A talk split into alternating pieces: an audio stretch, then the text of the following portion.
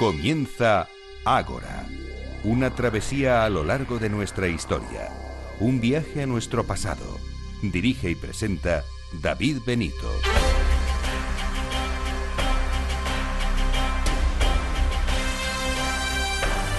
Muy buenas noches y bienvenidos a Ágora, la cita de Capital Radio con la historia.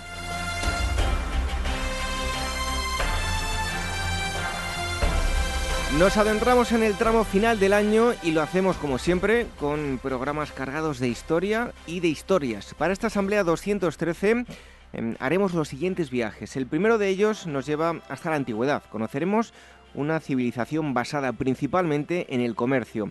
Un pueblo que dominó el mar y que comerció por todo el Mediterráneo permitiendo Occidente adoptase costumbres de Oriente. Me refiero a los fenicios. Estará con nosotros José Luis eh, Córdoba de la Cruz, historiador y máster en arqueología del Mediterráneo. En segundo lugar nos iremos hasta el siglo XIV a la Guerra Civil Castellana. Conoceremos cómo fue el reinado de Pedro I el Cruel.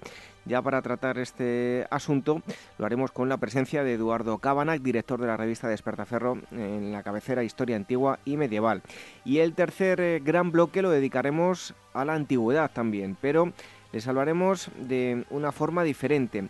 El humor no está reñido con la rigurosidad y por ello les presentaremos un trabajo que además de recopilar un sinfín de anécdotas, les explica muy claramente y de forma muy sintética la historia de la antigüedad, una historia muy compleja, explicada de forma muy amena. Estará con nosotros Andoni Garrido Fernández. Además, los compañeros de Meta Historia nos acercarán, como cada semana, las novedades de libros y la agenda. Una asamblea hasta 213 cargada de historia. ¿Se quedan con nosotros?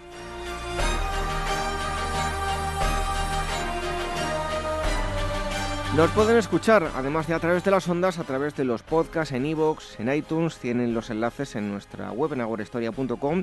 Les agradecemos las valoraciones y los comentarios que van dejando y les invitamos a que sigan eh, haciéndolo en ambas plataformas, será la forma de que lleguemos a mucha más gente. Las redes sociales, el Twitter arroba facebook.com barra agorahistoria programa y telegram.me barra Historia Radio. Y el email, por si nos quieren escribir, dos direcciones, contacto arroba aguarahistoria.com y ahora arroba capitalradio.es.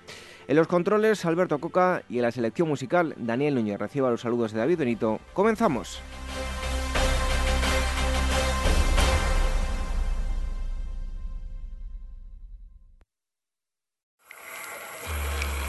Historias de la prehistoria. Revive los grandes descubrimientos que nos han llevado a conocer quiénes somos y de dónde venimos. Lucy, el hombre de Neandertal, el hobbit de Flores y otros muchos ancestros. Historias de la prehistoria, un libro de David Benito, editado por la Esfera de los Libros.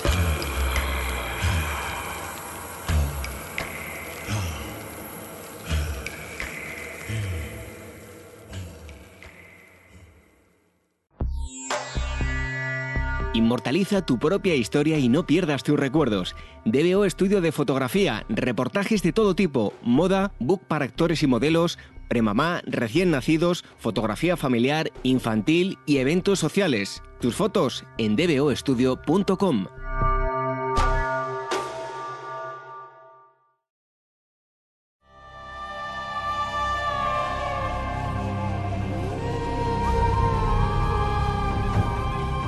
Ágora Historia, con David Benito en Capital Radio.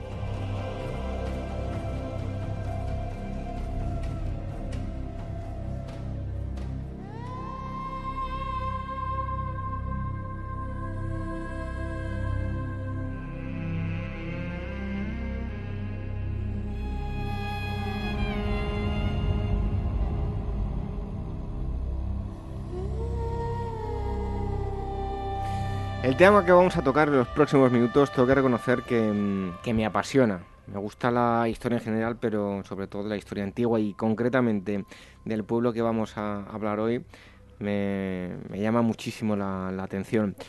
Nada más y nada menos que los eh, fenicios, si somos como somos, ya lo decíamos en la presentación, en gran medida es em, bueno, porque los fenicios llegaron aquí y nos dieron parte de nuestra identidad se la debemos a, ellos, a todos aquellos que estamos en la, en la península ibérica.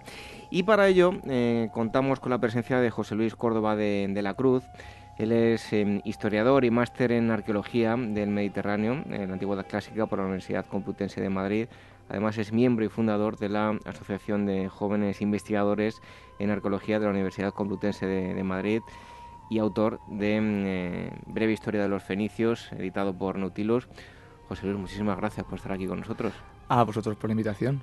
Oye, antes de hablar de, Fenicios, cuéntanos eh, qué hacéis la Asociación de Jóvenes Investigadores en, Arqueología de la Universidad Complutense. Pues la asociación nació justo cuando acabamos el máster, allá por el 2015. Eh, sí que veíamos que en muchas universidades pues, de España sí que había eventos como, pues, como una especie de jornadas sobre jóvenes investigadores eh, en arqueología, pues gente que buscaba sacar sus trabajos de fin de máster o sus investigaciones más primeras, pues publicarlas o sacarlas un poco a la luz. Entonces, al ver que no teníamos una asociación de ese tipo en la propia pues Complutense, pensamos que una universidad como esta no podía eh, eh, eh, pues no tener algo como esto. Entonces, los mismos que hicimos el máster nos dispusimos a hacer la, pues la, pues la asociación nació como, o, pues a raíz de lo que fue la celebración de las primeras jornadas de jóvenes investigadores en arqueología, que nunca se habían hecho aquí en Madrid, y a partir de ahí empezamos a darle forma a lo que era ese cuerpo, que era un grupo pues, de amigos, y a hacer actividades en relación principalmente a alumnos eh, sobre temas pues, que no se dieran en clase. Pues, por ejemplo, hemos dado cursos de alfarería, cursos sobre, eh, pues, sobre osteoarqueología, es decir, sobre cómo pues, leer los huesos en una excavación y demás. O sea, que más o menos hacemos actividades enfocadas principalmente a lo que son los alumnos eh, que entran o que salen y no saben un poquito por dónde, por dónde salir. Pues me encanta, porque muchas veces traemos a gente que también me encanta ¿no? que vengan grandes personalidades del mundo de la historia de la arqueología, pero también me gusta que venga gente joven, porque hay que darles oportunidades. Hay gente muy buena, gente muy preparada y gente con, bueno, pues con, nuevas teorías que, que, también tiene muchísimo que aportar. Así que me encanta que gente como tú esté aquí en el, en el programa. Pues muchísimas gracias. Bueno, vamos a hablar de lo que tanto nos gusta, tanto a ti, a mí y seguro que a muchos oyentes que son los fenicios. Y es que este trabajo no habla de, de grandes líderes eh, o de grandes batallas, pero sí de unos grandes hombres en general, en plural, que mm, dominaron el mar, que, como decía yo antes, nos dejaron un legado eh, muy importante a nivel comercial. Eh, pues a lo largo y ancho del, Mediterráneo, ¿no? Efectivamente, eh, yo cuento en el libro al principio que es verdad que la historia parece que son solo nombres de batallas, son nombres de importantes personajes políticos o militares, de gente que siempre pasa a la historia o que pasa a los libros de texto. Pero hay sociedades que no dejan esa huella en cuanto a nombres o en cuanto a batallas, pero que son importantísimas. Es decir, probablemente si los fenicios no hubieran existido mm, pues muchos esquemas sociales actuales o no existirían o serían diferentes. Entonces también hacer honor a que la historia no solo son las caras que aparecen en las monedas, sino que también está hecha pues por la gente del común, por la gente que vive el día a día, que pues que incluso no, sabía leer o escribir, que era lo más probable, que no dejaron sus hitos en, la historia, pero que hicieron eh, que, esas sociedades pues se desarrollasen. Es decir, que son culturas y nombres propios. Todo el mundo ha escuchado hablar de Julio César o de Alejandro Magno, eh, pero no tenemos un, líder fenicio o un político fenicio que, pues que destaque. Entonces, pues eso, dar también un poquito de honor eh, a esas sociedades menos importantes en apariencia, pero que sin ellas, pues probablemente las cosas eh, pues fueran distintas. Totalmente de acuerdo. Bueno, ¿dónde quieres situar el, origen del pueblo fenicio, tanto a nivel cultural como a nivel geográfico? Bueno, pues eh, el pueblo fenicio, su origen, en el fondo los fenicios lo entendemos como una cultura que se desarrolla eh, a finales, más que nada a finales de la Edad del Bronce y principalmente durante la primera Edad del Hierro en la zona de Oriente Próximo, principalmente la zona sirio-palestina. Es verdad que los fenicios son una cultura que no se llamaban a sí mismos fenicios, es decir, que es un nombre impuesto por la historiografía, principalmente a partir de época griega. En el fondo es una evolución histórica de un pueblo que era el cananeo, que ha sufrido muchos avatares históricos porque la zona sirio-palestina es una zona geopolítica muy importante, lo sigue siendo, no hace falta más que ver las noticias para ver que es una zona que, pues, que prácticamente nunca está en paz, siempre está en guerras. Entonces, bueno, eh, hubo eh, dos, eh, dos poderes muy importantes como fueron Egipto y Hati, que era el imperio hitita, que más o menos luchaban por tener el control de, de, esos pasos que implicaba muchas fuentes de comercio. Entonces el pueblo cananeo principalmente vivió a la sombra de los avatares sufridos a partir de las guerras pues, contra Egipto o contra los hititas. ¿Qué pasa? Que llegan unos personajes, que son los pueblos del mar, que no se sabe muy bien qué son, que tampoco eh, se tiene una ciencia cierta sobre quiénes eran. O que Además te iba a preguntar ahora. Sí, bueno, iremos... ¿Qué, papel van a jugar ¿no? los, muy importante, en, muy importante. del mar? porque los fenicios eh, cambiaron la sociopolítica del momento. Es decir, el año 1200 a.C., que fue la famosa invasión de los pueblos del mar, que ya digo, pues es algo bastante eh, espurio, no se sabe muy bien qué es, eh, pues a partir de ahí cambió todo el sistema sociopolítico, entonces los principales poderes que eran Hati y Egipto bajaron. Entonces se creó una especie de vacío de poder que lógicamente ¿quién lo llena? Pues lo llena la gente que vivía en la zona, que eran los cananeos. Lo que pasa es que esos cananeos, eh, al haberse habituado a, un, a una vida bajo el yugo de otros países, pues habían adaptado muy bien a las circunstancias. Y como también se juntan, pues que la zona es una zona bastante desértica, una zona bastante mala para eh, economías como puede ser la agrícola, se enfocaron pues principalmente al mar. Entonces los fenicios surgen un poquito a partir del vacío de poder dejado por Egipto y por el imperio hitita y tomar ese poder pues las sociedades locales que eran las que gobernaban eh, las ciudades, porque aunque los pueblos del mar avasallaron con la zona, pero había gente que vivía aún. Entonces esa gente pues tenía que pues, organizar y fueron los fenicios. ¿Qué pasa? Que para diferenciarlos en cuanto a la historiografía, sí que se hace una diferenciación entre lo que es el pueblo cananeo con los fenicios, justo a partir de lo que es la línea con los pueblos del mar. Pero en el fondo son la misma gente, es decir, es la misma cultura, la misma religión, el mismo idioma, aunque un poquito eh, eh, pues con evoluciones lógicas, pero bueno, en el fondo son los mismos que habitaban desde siempre la zona de Sirio-Palestino. Oye, José Luis, ¿cómo estaban organizados eh, a nivel político, a, nivel administrativo las, ciudades fenicias? Pues las ciudades fenicias se parecen muy mucho a lo que entendemos por las ciudades griegas, por las polis, ¿no? Por así decir, para hacer un símil. No es igual, pero es un símil. Eh, no había un aparato administrativo único. Es decir, no era como, por ejemplo, como Egipto, que sí que tenía un poder pues territorial importante, es decir, con un faraón, con un gobierno que controlaba un territorio, sino que los fenicios eran ciudades-estado independientes, cada ciudad con su propia legislación, con su propia administración sociojurídica y demás. Lo que pasa es que los fenicios compartían eh, una misma mentalidad, es decir, una misma, una misma idea de pueblo, más o menos. Tenían una misma cultura, un mismo idioma, unos mismos dioses. Por eso se considera el pueblo fenicio, pero no es un país, es decir, nunca fue un país, nunca fue un poder territorial como si creo fue Roma o, o Egipto, igual que la antigua Grecia, pues a veces no se considera solamente como Grecia, sino como la Hélade. Se, le conoce como la Hélade, que sea ese conjunto de ciudades, ¿no? Con una cultura propia y demás. Pues es eso. Más o menos eh, un sistema con ciudades-estado. ¿Qué ciudades podemos destacar? Pues principalmente fueron tres. Fueron eh, Sidón, Biblos y Tiro. Fueron las tres ciudades más importantes. Había muchas más. Estaban Ascalón, por ejemplo, y demás. Pero las que protagonizaron el peso como tal fueron esas tres, que eran las ciudades más costeras, las ciudades con mayor peso comercial y que sirvieron incluso de enlace comercial y político entre lo que era la zona de Anatolia, la zona actual de Turquía, con la zona de, de pues tanto de África como de Oriente Próximo. Oye, nos decías hace un momento que no eran los fenicios, no tenemos grandes nombres, ¿no? Justo. Pero, ¿cómo era la, sociedad? Em, ¿Qué rasgos definen a, la sociedad? Pues se conoce muy poco, porque en el fondo la principal problemática de los fenicios es que, aunque como imagino que hablaremos luego, implantaron un sistema como era el alfabético, el problema es que no nos han quedado fuentes prácticamente directas de ellos. Es decir, que lo que conocemos lo conocemos a raíz de otros pueblos. Por tanto, sabemos que puede haber eh, cosas que sean filtradas y que sean filtradas tanto para bien como para mal. Era una sociedad principalmente eh, enfocada al mar. Es decir, em, la agricultura o la ganadería no eran muy importantes, aunque eran importantes porque la gente lógicamente tenía que comer, pero su principal motor económico era las eran las eh, pues, transacciones comerciales, eh, principalmente ser los, los intermediarios entre las principales potencias del momento. Es decir, eran como los intermediarios que hay en cualquier negocio ellos compraban productos en un sitio y los vendían en otro, o los, o, los, o, los intercambiaban. Entonces, eh, se puede decir que era una sociedad pues mm, que aunque aparentemente no se vea con un nivel de desarrollo importante, sí que lo tenía que tener. Es decir, para hacer las gestas pues marineras que hicieron, tenía que tener un desarrollo técnico y unos conocimientos del medio bastante importantes para hacer lo que hicieron. Es decir, nos tenemos que imaginar un fenicio con un barco de la época surcando el Mediterráneo.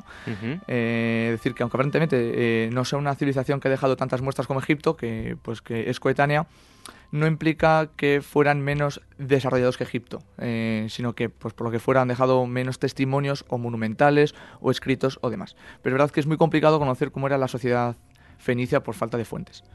Bueno, en cuanto a su economía, principalmente eh, basada en el comercio, eran por encima de todo grandes comerciantes, ¿no? Sí, eh, como he dicho, ellos crearon una especie de globalización del siglo X antes de Cristo. Ahora ese término es muy actual. Yo creo que, vamos, eh, no hay día que no se conozca. Es decir, ahora mismo podemos comprar por internet productos de China, podemos comprar por internet productos de donde sea, que nos llegan a casa en días, ¿no? Pero imaginamos hace unos 3.000 años la, la complejidad o la dificultad de llevar un producto desde Egipto, por ejemplo, hasta Cádiz. Eh, que está justo de punta a punta del Mediterráneo. Eh, es algo costosísimo y algo técnicamente muy complejo para aquella época. Pues los fenicios lo lograron hacer. Es decir, que era una especie de, pues, de globalización, es decir, conectaron sociedades bastante alejadas que no se conocían entre ellas, como por ejemplo puede ser los tartésicos o la sociedad del sur de, la península ibérica con, Egipto, que antes no se tenía idea. No es que las conectasen de modo cultural, sino que, por ejemplo, el hecho de ver productos egipcios eh, en Huelva implica que los fenicios los trajeron. Entonces eh, se creó una especie de por el circuito comercial eh, dominado principalmente por sus barcos porque eran los que mejores conocían el, medio marino. Si me permite la broma, eran el AliExpress o el Alibaba de, de, la antigüedad. ¿no? Prácticamente, era como una especie de AliExpress, sí. Em, lógicamente no en tiempos, pero sí que el, eh, imagino que muchas costas de la época tenían barcos fenicios de manera pues prácticamente cotidiana. Es decir, que era muy normal ver a los barcos fenicios surcando los puertos principales. Eso dice mucho. Es decir, el hecho de que una sociedad, pues como hemos dicho, que aparentemente no tenía un poder militar importante, se expandiera por todos sitios, eh, hace ver pues, que esta gente tenía un nivel técnico y de conocimientos muy importante. Y que fue el comercio su principal fuente de ingresos. Y lo más importante, las rutas. ¿Qué rutas eran las, las más utilizadas? Rutas, imaginamos que cientos. ¿Cuál es el problema? Pues que al no haber fuentes para la, para la sociedad, eh, menos hay para las rutas. Es verdad que ciertos investigadores han hecho con trabajos con una metodología muy buena, eh, investigaciones eh, basándose principalmente en las características de los barcos fenicios, juntándolas con las condiciones climáticas del Mediterráneo. El Mediterráneo es un mar muy particular porque es un mar prácticamente interior, donde los vientos dominantes no son tan fuertes como por ejemplo en el Atlántico, donde cuentan mucho las corrientes marinas. Entonces, juntando las, las pues, las características técnicas de un barco fenicio, que solo podía tener viento de popa, porque no existían las velas a cuchillo, por lo cual tenía que tener vientos eh, de atrás, más o menos dominantes, se han hecho una serie o se han diseñado una especie de rutas posibles para conectar eh, puntos importantes de la antigüedad, pues como pueden ser Tiro, Cádiz, Cartago, Marsella, la, antigua Masalia o demás. Más o menos hay unas rutas establecidas, lógicamente no, no, no es algo eh, que se pueda decir que, que eran así al 100%, pero sí que mm, viendo las condiciones es probable que fueran así. Bueno, estamos hablando con José Luis Córdoba de la Cruz, eh, es autor de Breve Historia de los Fenicios, libro editado eh, por Nautilus. Em, yo me intento imaginar, ¿no? Cómo eran los eh, intercambios con otros pueblos. Em, el idioma, pues, era algo que, los separaba. Por ejemplo, la península ibérica. ¿Cómo, ¿Cómo serían los intercambios cuando llegaban a la península ibérica y bueno, hacían esos intercambios con, las, eh, con los indígenas ¿no? de aquí, ¿no? Las, esas eh, gentes autóctonas de la península ibérica? Pues los intercambios, yo la verdad que también lo imagino y al principio debieron de ser costosos. Nos imaginamos, por ejemplo, ahora mismo hay una serie en emisión que es Conquistadores, que muestra cómo se conquistaba América, ¿no? Y ves cómo los españoles llegan eh, y les preguntan a gente que hablan otros y demás cosas y claro, es muy complicado entenderse, ¿no? Con un sistema distinto, con un, con un idioma distinto.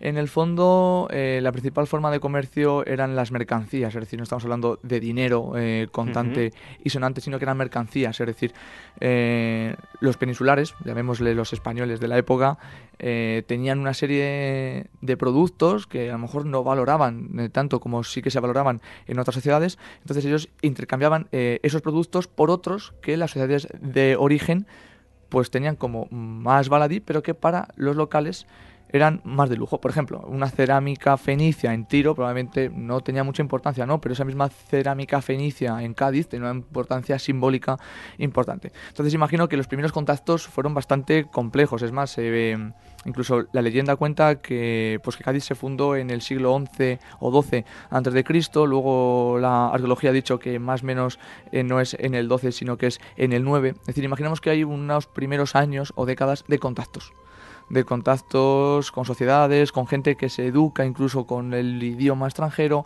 y gente que al fin y al cabo haga de traductores. Hasta que finalmente llega un momento en el que esos primeros viajes de contactos llegan a ser más bien colonias, es decir, se llegan a instalar en el territorio, con lo cual ya al instalarse se crean sociedades mixtas, que lógicamente agiliza todo este proceso pero los primeros pasos imagino que serían bastante, bastante escabrosos, más, pues básicamente tanto para los locales de aquí como para los fenicios de Tiro que vengan aquí y no sepan entenderse lógicamente con, con los de aquella época. Precisamente sobre eso te quería preguntar, ¿qué peso tienen los fenicios en la península ibérica? Decía yo al principio de la entrevista que somos como somos gracias a, a todo lo que nos trajeron aquí, ¿no? Eh, ¿Qué influencia eh, tuvieron en, pues en nuestra zona de la península ibérica? Pues una vez, como tú titulas en el libro, una vez que, llegan a las columnas de, de Melcar. Sí, eh, la península ibérica hay que tener en cuenta que simbólicamente para la antigüedad era el paso, es decir, era el fin del mundo. Está el non plus ultra, que luego ya se cambió también por por el hecho de conquistar América, ¿no? Pero era algo muy simbólico tanto en la simbología como en la mitología de los pueblos orientales. También había eh, esas noticias de zonas eh, con plata, es decir, tenemos que poner, aunque salvando las diferencias, ¿no? Pero tenemos que poner que para los fenicios o que para los orientales, Hispania o la península ibérica era como para los eh, para como los españoles, pues América, el dorado lleno de piedras preciosas, lleno de oro y demás. Entonces la importancia para la península ibérica de los fenicios es capital, principalmente el nombre de España, que, bueno, pues que, pues que todos lo conocemos lógicamente, pero nadie nunca se pregunta de dónde viene, ¿no? Eh, se piensa, o la principal hipótesis es que el origen del nombre de España es fenicio y significaría eh, una, cosa así como tierra de conejos, algo más o menos similar, porque bueno, sería un animal que abundase en la zona, eh, entonces pues lo llamaron la tierra de conejos. Cádiz, eh, nuestra famosa Cádiz, eh, fue una fundación fenicia. La, pues la Gades o Gadir eh, más romana es la ciudad pues trimilenaria, es decir, es la ciudad que fundaron los fenicios como asentamiento comercial para comerciar con el pueblo de Tartesos y para comerciar con todo el comercio que venía del estaño del norte de la península. Por tanto, la península ibérica o los fenicios para la península ibérica es algo muy importante. Es decir, está dentro de nuestra memoria colectiva y aunque no le damos tanta importancia como por ejemplo a otras sociedades como puede ser la romana o la griega, que la griega tuvo fundaciones, pero incluso menos que los fenicios, los fenicios dejaron huella y dejaron una, huella bastante, bastante importante. Bueno, lo citabas anteriormente, eh, no podemos olvidarnos del, alfabeto fenicio. ¿Cómo fue su origen y su evolución? El alfabeto eh, es también, por falta de fuentes, muy complejo buscar su origen. Es verdad que los alfabetos anteriores, bueno, no alfabetos, eh, o los sistemas pictográficos de escritura anteriores, como por ejemplo el egipcio o el sumerio, eh, usaban los pictogramas. Los pictogramas son imágenes que representan objetos, ideas o demás, pero es muy complejo, porque el hecho de usar imágenes que a veces mm, pues no se corresponden con la realidad era bastante difícil. Lo que hicieron los fenicios, que a lo mejor no es algo original suyo, pero que sí que le dieron fama, fue eh, coger un sistema que pues que parece que venía del proto-sinaítico y que ya venía un poquito eh, del idioma de Ugarit, que fue transformar los sonidos pictográficos, en, eh, o sea, perdón, los, los, emblemas más pictográficos en emblemas fonéticos. Es decir, cambiar los sonidos por letras. Entonces, en ese momento puedes jugar con esas letras para crear palabras. Es decir, en la pictografía no se podían o, es muy complicado mostrar sentimientos abstractos o ideas abstractas. Tú puedes mostrar una mesa, pero no el calor o, el frío, ¿no? Son ideas más abstractas. En cambio, con las palabras tú puedes mostrar lo que quieras. Entonces, la facilidad o, lo que dio fama a los fenicios fue el, crear un alfabeto con 22 letras, muy parecido prácticamente al nuestro, y que su facilidad de uso eh, provocó que muchas sociedades adaptaran ese alfabeto para sus idiomas. Lógicamente una cosa es el idioma y otra el alfabeto, es decir, el alfabeto es una forma de mostrar el idioma. El inglés no es lo mismo que el español, pero usa el mismo alfabeto, ¿no? Entonces muchos idiomas eh, usaron ese sistema alfabético para representar o para mostrar de manera más gráfica lo que era su lenguaje. Bueno, hay otro apartado, a mí me parece de los más interesantes de cualquier pueblo, porque, bueno, de, alguna forma vemos eh, cómo pensaban, es el sistema de creencias, la religión. ¿Qué religión tenían los fenicios? ¿En qué creían? Los fenicios eh, crean una religión semítica, que es la de la zona básicamente de, pues, de Oriente Próximo. Em, eh, los dioses fenicios también, por, por, falta de fuentes, se conocen muy mal. A veces se conocen mejor por, por, tradiciones púnicas, es decir, Cartago fue una fundación fenicia, entonces la cultura de Cartago, la cultura más púnica tuvo mucho que ver con lo que era la cultura fenicia. Pero principalmente tenían una... Eh, unas familias de dioses, eh, tenían unos dioses más creadores, por ejemplo, el dios principal era él, que era como el padre de todos los dioses, pero bajo eh, ese dios creador había otra serie de dioses que aparentemente eran menores, pero que fueron incluso más importantes en lo que era la vida cotidiana de, de los fenicios. Eh, yo creo que el más famoso que ha pasado a la historia es Melkart, eh, tanto por el templo de Melkart que hubo en Gades, que luego fue el templo de Hércules, porque Melkart se asoció mucho en época antigua con el ciclo hercúleo. Melkart era como una especie de protector de los viajes coloniales y demás. Además fue el, el dios local de Tiro y Tiro era la ciudad que principalmente llevó eh, las colonias por todo el Mediterráneo, con lo cual el dios principal eh, era Melkart o uno de los principales. Y luego eh, hay un dios muy curioso que era el dios Moloch. Moloch era, un, era como el dios del mal, es decir, era como un dios maligno, se puede asociar a una especie de diablo. Moloch en la Edad Media tomó una concepción demoníaca porque la Iglesia Católica lo identificó, porque en la Biblia a veces se habla de los fenicios porque coinciden en tiempo. Entonces identificó a Moloch eh, con, eh, pues con el dios eh, del mal, es decir, con el demonio. Por eso a veces a Moloch se le presenta como un demonio. Y luego hay un rito que hacían a este dios que era el rito Moloch, que era cuanto menos curioso, por no decir casi bárbaro, que sí que se usó mucho en Cartago, que era em, cuando se le tenía que pedir algo al dios, se inmolaban o se, o se sacrificaban niños, principalmente varones con buena salud.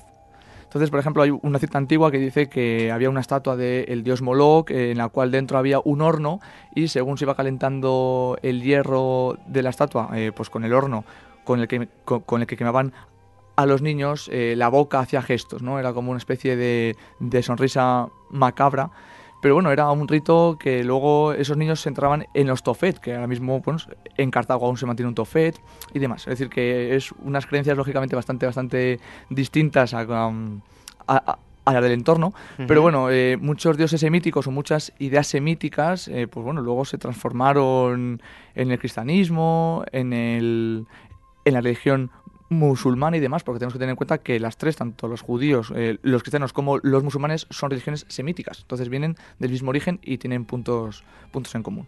Oye, de la literatura mm, fenicia, ¿qué nos puedes contar? Poquito, por desgracia muy poquito. Ojalá se pudiera contar eh, algo más. Sí que hay un extracto que sí que se mantiene más o menos entero, fue una copia egipcia posterior, pero es un extracto sobre un famoso viaje que fue el viaje de Unamón. Unamón fue un sacerdote eh, egipcio que viajaba a, Tiro, a Biblos, para conseguir madera para el barco solar del dios egipcio. hemos dicho antes que, mm, pues que Egipto eh, fue el poseedor de la zona de Sirio-Palestina, con lo cual eh, antiguamente los fenicios daban como tributo madera a Egipto para construir el barco solar. Lo que pasa es que eh, este relato se cuenta una vez que ya las ciudades son más independientes, ya Egipto no entra tanto dentro de ese poder, por tanto es eh, una discusión entre el rey de la ciudad con el pues con un amón para decir que no, que la madera, que si quiere, que la tiene, pero que la tiene que comprar, que no es un tributo porque él no es menos que el faraón, él es otro rey y que, y que si la quiere, que la tiene que comprar. Ese es uno de los pocos fragmentos eh, que se tiene constancia en cuanto a lo fenicio. También nos ha llegado muchas noticias fenicias por autores posteriores, es decir, autores posteriores que hacían referencias a, eh, autores o fenicios o púnicos y que fueron muy importantes. Por ejemplo, Magón eh, fue un escritor púnico que hizo una serie de obras pues, sobre agricultura, sobre la vida en el campo y demás, que luego usó Columela en época romana para basarse en sus obras. Por tanto, conocemos a Magón gracias a Columela. Y es verdad que hay muy poquitas fuentes eh, fenicias. Eh, de lo más que de las fuentes más importantes de la zona es las fuentes de Ugarit, que son anteriores y que nos pueden contar muy bien cómo era la situación justo antes de la llegada de los pueblos del mar en la zona de Sirio-Palestina. Oye, la parte más práctica, lo más bonito de todo, lo que podemos, aparte de coger un libro y, leer su historia, es irnos a los yacimientos y verlos, unos más, otros menos, pero mm, recomendaciones dentro y fuera de España para que nuestros oyentes, que son muy viajeros y les encanta la historia y los yacimientos arqueológicos puedan visitarlos. Eso es importante, es verdad que las historias en los libros están muy bien, pero hay que hacerlas algo palpables, ¿no? Que se vean, que la gente vea que pues que esta gente tuvo sus casas, que existió, que no es algo que esté solamente en hojas con papel. Eh, yacimientos fenicios como tal quedan poquitos. Es verdad que no hay muchos, tanto porque muchos estarán seguramente sin excavar, porque todo el mundo conoce la problemática de la arqueología en cuanto a temas de, pues, de, pues, de excavación. Pero, por ejemplo, sin salir de España, nos podemos ir a Cádiz, eh, que lógicamente la ciudad de Cádiz eh, tiene muy pocos restos porque encima de la Cádiz fenicia estuvo la romana, de encima estuvo la musulmana, es decir, ha habido muchas Cádiz, ¿no? Y encontrar la fenicia es la peor porque es la que más abajo está. Pero sí que quedan restos, eh, hay un parque arqueológico, creo que se llama el, el parque de, de Eritella, que sí que tiene una serie pues como de mausoleos y demás, que fueron tumbas eh, fenicias, y también tiene un parque arqueológico eh, en el subsuelo, en el centro de Cádiz, que se pueden ver unas estructuras que aparentemente eran unas casas y demás. Sin salirse, en Ibiza también tenemos otro yacimiento cerquita de la propia ciudad, que fue una antigua zona comercial o una antigua especie como de Puerto Franco de los fenicios, con algunas estructuras, eh, donde sí que podemos ver cómo eran las construcciones típicas eh, pues más fenicias. Eh, también en Cádiz, cerquita, en el puerto de Santa María, tenemos el yacimiento del castillo de, pues, de Doña Blanca, que también ha sido uno de los que, yo creo que están más investigados o mejor estudiados y que más información ha dado sobre, sobre los fenicios. Y luego ya, pues fuera de España, eh, podemos visitar muchas ciudades, aunque pase igual que en Cádiz. Es decir, que muchas ciudades, aunque fueron fenicias, luego encima estuvieron otras culturas y les arrasaron. Por ejemplo, Cartago, que fue la principal colonia fenicia, lo que actualmente se ve eh, es la Cartago más, más eh, pues romana, no se ve la Cartago fenicia, pero bueno, sí que se puede visitar lo que son las ruinas para ver. Y luego... Em, ya en la zona del Líbano, que es verdad que la zona no está muy bien para, para hacer turismo, por desgracia, sí que está la antigua ciudad de Warit, que aunque no sea fenicia propiamente, porque es justo anterior, pero es una ciudad eh, que se ha excavado durante prácticamente 80 años, hay mucha estructura arqueológica excavada, es decir, que se ve mucho, se puede ver lo que era el antiguo palacio, un barrio y demás, y sí que eh, no es exactamente fenicio, pero es prácticamente como si fuera fenicio, es decir, da mucha idea de cómo puede ser la arqueología de una ciudad fenicia acercándonos a ciudades como, pues como Garit. Bueno, pues han visto que bien nos lo explica mm, José Luis, que de, qué forma tan didáctica, pues igual lo van a encontrar en, Breve Historia de los Fenicios, editado por eh, Nautilus. Él es autor. Esperamos que escriba más cosas, ¿eh? Que seguro que contigo se engancha mucho la gente. Eso espero yo, que se venda bien y que, oye, pues que haya, pues que haya más libros. Muy bien, pues encantados de que hayas estado aquí con nosotros y ojalá te tengamos que invitar muchas más veces para que nos sigas eh, contando cosas tan interesantes. Ojalá, estaré deseando de venir. Un fuerte abrazo. Muchas gracias a vosotros.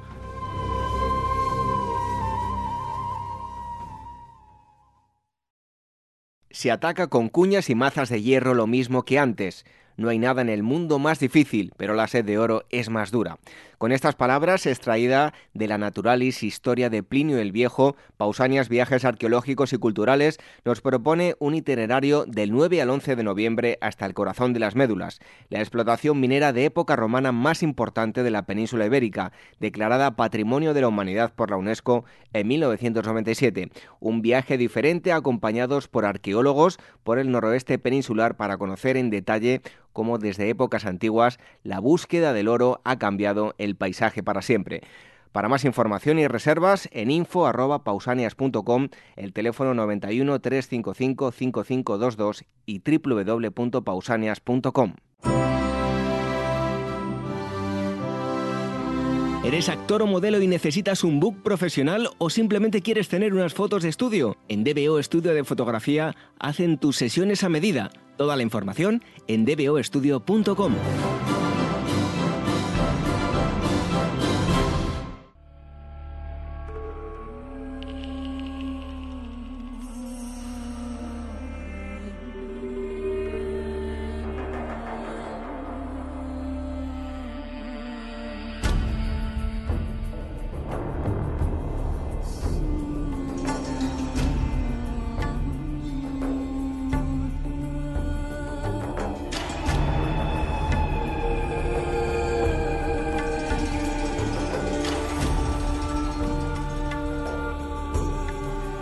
no me falla la memoria, creo que esta es la banda sonora de la película Alejandro Magno. Creo que, que es ella, no lo, no lo sé. Pero hoy no vamos a hablar precisamente de em, Alejandro Magno, sino que em, vamos a hablar también de otro gran guerrero, de Pedro I el, el Cruel.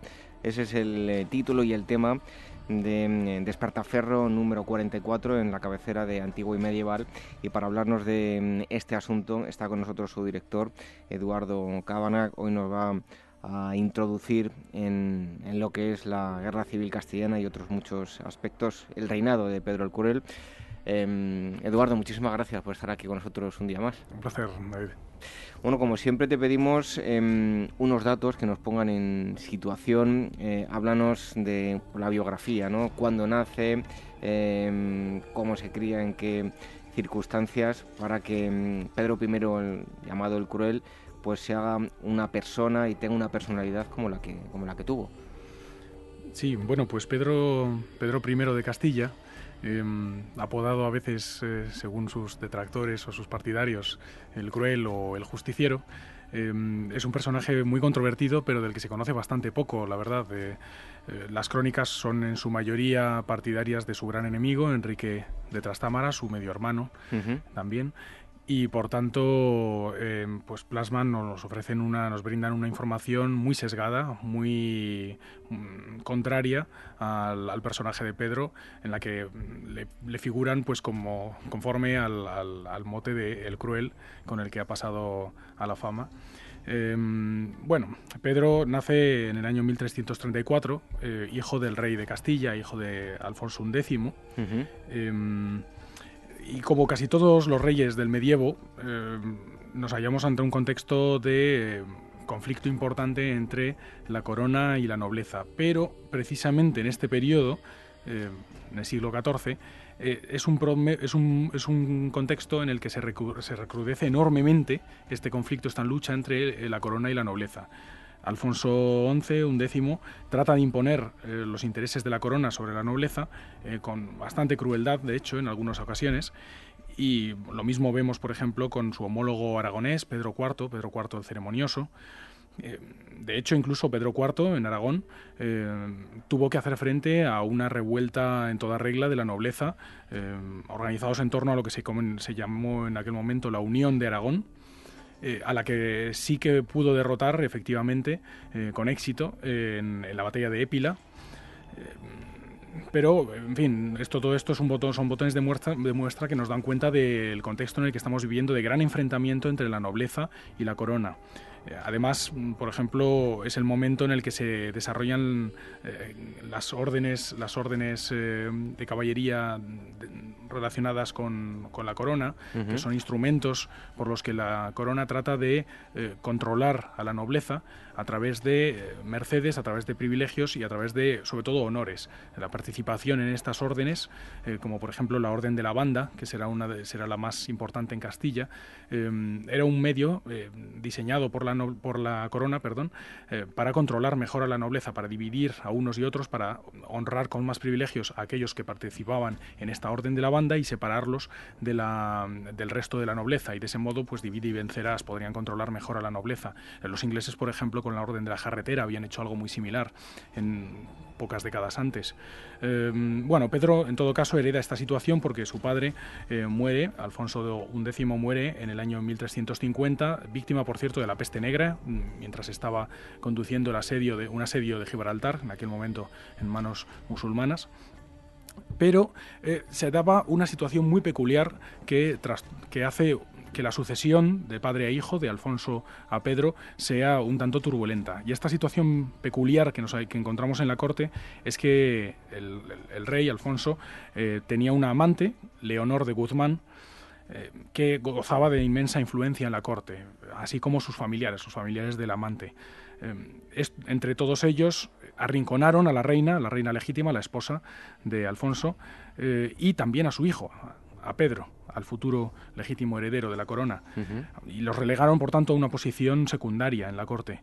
Además, Leonor, bueno, dio el rey diez hijos, ilegítimos, naturalmente, eh, pero todos ellos fueron ennoblecidos y dotados con títulos, señoríos, eh, honores. De hecho, por ejemplo, Fadrique, uno de ellos, eh, llegó a ser maestre de la Orden de Santiago, que era un título y además un poder enorme en, la Castilla de momento. Eh, entre todos estos diez hijos también tenemos que contar a Enrique de Trastámara, que de hecho era el, primogénito. Eh, todo esto naturalmente suponía un agravio enorme tanto para Pedro como para su madre, para la ley reina legítima, y mm, con toda seguridad debió de agriar el carácter de Pedro durante, sus, durante su, infancia y juventud, antes de llegar al trono. Eh, cuando finalmente Alfonso muere, como decía, víctima de la peste negra en el año 1350, eh, Pedro y su madre toman las riendas del poder, Pedro es coronado y mandan ejecutar a Leonor, al amante. Pero los hijos de Leonor, los hijos del amante, sí le sobreviven, entre ellos el propio Enrique, Enrique de Trastámara. Estas querellas, naturalmente, plantarán las semillas de la futura rebelión.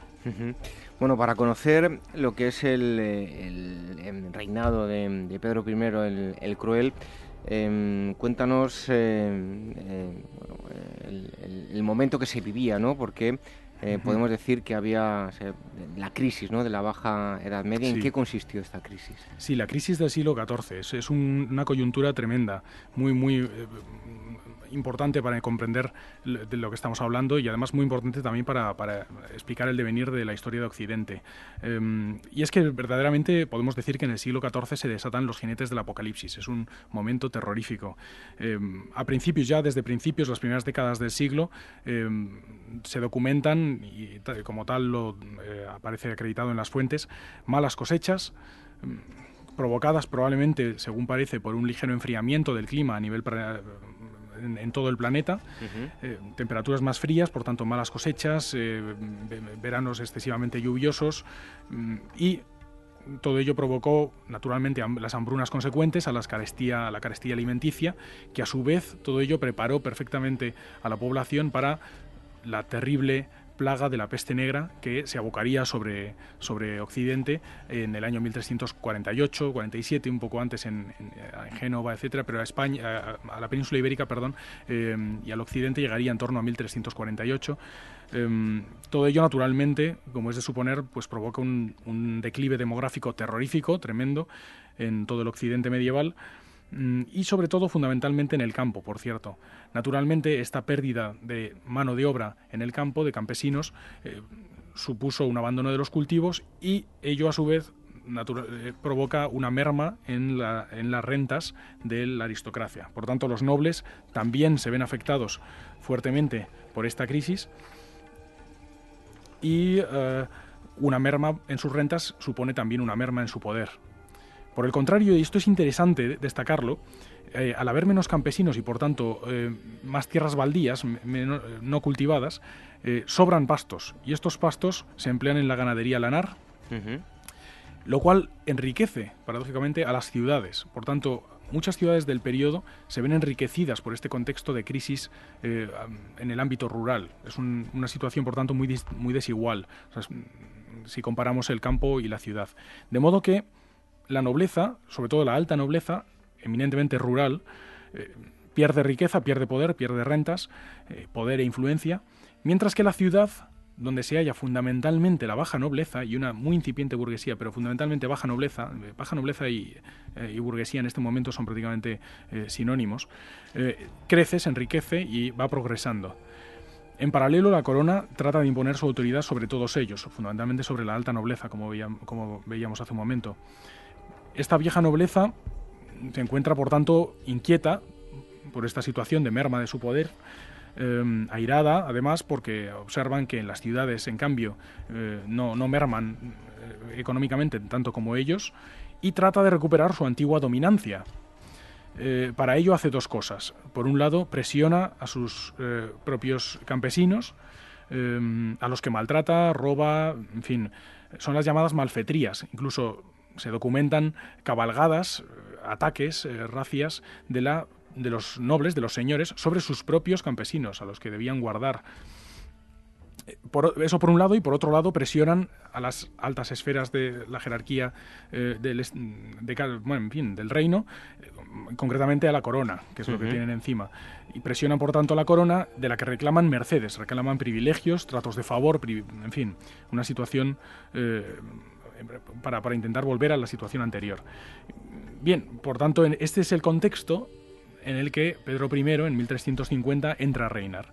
Y con, además con la ambición, con la voluntad de consolidar la autoridad de la corona sobre estos, esta nobleza que se encuentra irada y, prácticamente levantisca. Em, y, además es, al parecer, según las fuentes, muy brusco en, la aplicación de su autoridad eh, e implacable con la nobleza, em, al igual, por cierto, que lo había sido su padre, Alfonso, aunque quizás en el caso de su padre con más éxito. Y además, en paralelo, y como es sabido, nos encontramos con una guerra terrorífica entre Francia e Inglaterra, la Guerra de los Cien Años, que afecta a toda Europa y, que naturalmente tendrá un enorme efecto sobre la península ibérica. Por tanto, podemos decir que efectivamente es un terrible, terrible periodo de la historia de Occidente y concretamente también de Castilla, de la península ibérica en general, eh, tanto económica como demográfica, social y, por supuesto, también política. Bueno, ahora te preguntaremos sobre esa guerra de los 100 años y si alguno de estos conflictos eh, pertenecen a, esa guerra o pueden pertenecer a esa guerra de los 100 años. Mm. Pero en uno de los artículos de eh, Coadonga eh, Valdaliso se compara eh, al rey Don Pedro con su, como decías tú, em, medio hermano Enrique de Trastámara. ¿Qué puntos los unía y, qué puntos los separaba? Mm, unía prácticamente nada. Em, más allá del hecho de que efectivamente ambos eran hijos de un mismo, de un, mismo rey, de Alfonso XI. La sangre y poco más, ¿no? La sangre y poco más, pero más allá de ella, más allá de eso, em, lo separaba prácticamente todo lo demás. Eh, los programas políticos de uno y otro eran bastante diferentes, o por lo menos esto es lo que se parece, parecen deducirse de, lo poco que nos han, se han conservado de las fuentes. Eh, Pedro ofrecía un modelo de Estado con una corona muy fuerte, y una nobleza igualmente fuerte, hay que recargarlo, em, no, no, era un revolucionario ni muchísimo menos, pero sí que, sí que pretendía sujetar a esta nobleza a la autoridad de la corona, a su propia voluntad, a su propia autoridad, reforzar por tanto la, institución monárquica. Em, también se apoyaba Pedro mucho en las ciudades, eh, por tanto en la, en la baja nobleza, que decíamos que es, su, ámbito, su ámbito de desarrollo, es la, es la ciudad, es la urbe, eh, e incluso, por cierto, en los judíos. Eh, se apoyaba en los judíos y los favorecía y les daba tratos de favor. Enrique, por el contrario, ofrecía enormes privilegios y prebendas a la alta nobleza, a la alta, no la baja, eh, en particular a las familias, lógicamente, que más le apoyaron. Eh, de ahí, de hecho, su, su nombre o su, eh, mm, la expresión, perdón, Mercedes enriqueñas, las Mercedes, alusiva a las mercedes o privilegios que cedía y que efectivamente cedió a lo largo de su vida y su reinado a la, a la nobleza que le había sido afecta. Eh, lógicamente, este era un discurso mucho más atractivo para las familias eh, aristocráticas que habían perdido rentas en el curso de la crisis del siglo XIV. Además, incluía en su discurso un, redoble de hostilidad hacia los judíos una hostilidad hacia los judíos que casi con toda probabilidad escondía verdaderamente una hostilidad hacia las ciudades, no tanto a los judíos en concreto, sino hacia las ciudades en conjunto, que eran el lugar donde la mayor parte de los judíos de la época habitaban. Por tanto, eh, estaba asumiendo eh, parte del discurso de la alta nobleza eh, hostil a las ciudades y lo convertía en hostilidad hacia los judíos utilizando por tanto a los judíos simplemente como emblema para atacar a las ciudades. Era sencillamente, probablemente era ese el, mecanismo simbólico. Mm en todo caso, eh, lo cierto es que, por cierto, paradójicamente y con el tiempo, eh, Enrique siguió la política de su padre, de Alfonso, y afianció, afianzó perdón, eh, bastante la institución de la corona, eh, mucho más, por cierto, de lo que pudo hacer Pedro durante su reinado, pero mm, e institucionalizó, de hecho, muchas, muchas de las funciones de la, de la nobleza y las convirtió en parte del patrimonio regio. Eh, pero bueno, pero eso es algo que se desconocía en este momento. La nobleza, por tanto, entendía que, el, que lo que ofrecía Enrique era un programa, mucho más la alta nobleza fundamentalmente, un programa mucho más atractivo para sus intereses que lo que ofrecía Pedro. Bueno, estamos hablando con Eduardo Cábana, eh, nos em, está hablando del reinado de Pedro I el Cruel, es el eh, tema que se trata en el número 44 de Despertaferro, antiguo y medieval, que ya podéis encontrar todos en los eh, kioscos. Em, Eduardo, hubo dos conflictos de vital importancia, como la, guerra de los dos Pedros y por otro lado la disputa que mantuvo em, con Enrique de Trastámara. Mm. ¿En qué consistieron estos conflictos? Sí, bueno, Castilla y Aragón ciertamente competían eh, de forma casi diríamos natural por esferas de influencia y por intereses comerciales y, bueno y también territoriales contrapuestos. Em, esto terminó eventualmente conduciendo a una guerra abierta entre, ambos. Em, de hecho, como ambos reyes em, se llamaban igual, eh, Pedro de Castilla, Pedro I de Castilla y Pedro IV de Aragón, en la guerra entre ambos pues, se vino a denominar la Guerra de los Dos Pedros. Em, además, el primogénito eh, de Leonor de Guzmán, Enrique de Trastámara, eh, se alió con el rey de Aragón, eh, quien prometió apoyar su candidatura a la, corona de Castilla. De hecho, esto era muy típico, muy típico de los usos de la época. Em, cuando un, noble estaba enemistado con su, con su señor, con su rey, acudía al, al, reino vecino o al reino enemigo y pedía asilo. Era una costumbre muy, muy normal, de hecho ocurría prácticamente de forma constante. Eh, a cambio, por cierto, a cambio del apoyo de, Pedro de Aragón a Enrique, em, este ofreció convertirse en vasallo del rey de Aragón, vasallo de Pedro IV el ceremonioso, y en el caso de lograr hacerse con la corona de Castilla, obsequiar obsequiar a Aragón, obsequiar a Pedro IV de Aragón. Eh, recordemos que esta es una época en la que eh, los reinos eran, se concebían como, posesiones patrimoniales, es decir, como, derecho, como propiedad del rey, obsequiarle el reino de Murcia. Por tanto, Castilla pasaría de Murcia a Aragón en caso de, cumplirse esta promesa. Eh, de este modo, la guerra de los dos Pedros y la guerra civil castellana se solapan de tal modo que es casi imposible separar, separarlas. Bueno, y hace un momento hablabas de la Guerra de los Cien Años, eh, de esa crisis en la Edad Media. ¿Qué vínculo existe entre mm, la Guerra Civil Castellana y la Guerra de los Cien Años? Pues son, son dos conflictos eh, muy diferentes, desde luego, pero sí tienen algunas causas semejantes, como son la crisis económica y política, sobre todo eh, la primera conducente a la segunda, la económica a la política. Em, y sobre todo, y esto es lo más importante, se afectan mutuamente en, gran medida a lo largo de todo el, de todo el periodo. Em, lo importante es que, eh, tener en cuenta que la guerra de los 100 años, terrorífica guerra, eh, permeó la política de casi toda Europa a lo largo del periodo en el que, en el que estuvo eh, vigente. esta, de hecho, cuando estalla la guerra civil castellana, cada uno de los dos contendientes, Pedro y Enrique, buscarán aliados en la guerra paralela de los 100 años, en la guerra más al septentrión entre Inglaterra y Francia. Pedro así, por ejemplo, busca la alianza con Inglaterra, mientras que Enrique la buscará con Francia, con los respectivos reyes de uno y otra, de uno y otra corona. Em, la pretensión tanto de ingleses como de franceses era la misma, lógicamente, entronizar a un rey afecto a su, a su, causa, a sus intereses, en el trono castellano. Y es, por cierto, la misma razón que lleva a, Pedro el IV de, Aragón a apoyar a Enrique, como acabamos de, decir.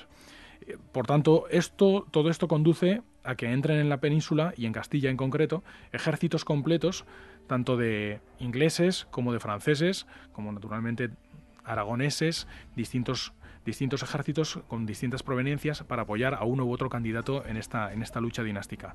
Por tanto, eh, a menudo se entiende que la guerra civil castellana no es sino extensión de la guerra de los Cien Años, aunque lógicamente y estrictamente no es, no es en absoluto cierto, pero sí que están tan estrechamente relacionadas que podemos estudiarlas de forma conjunta.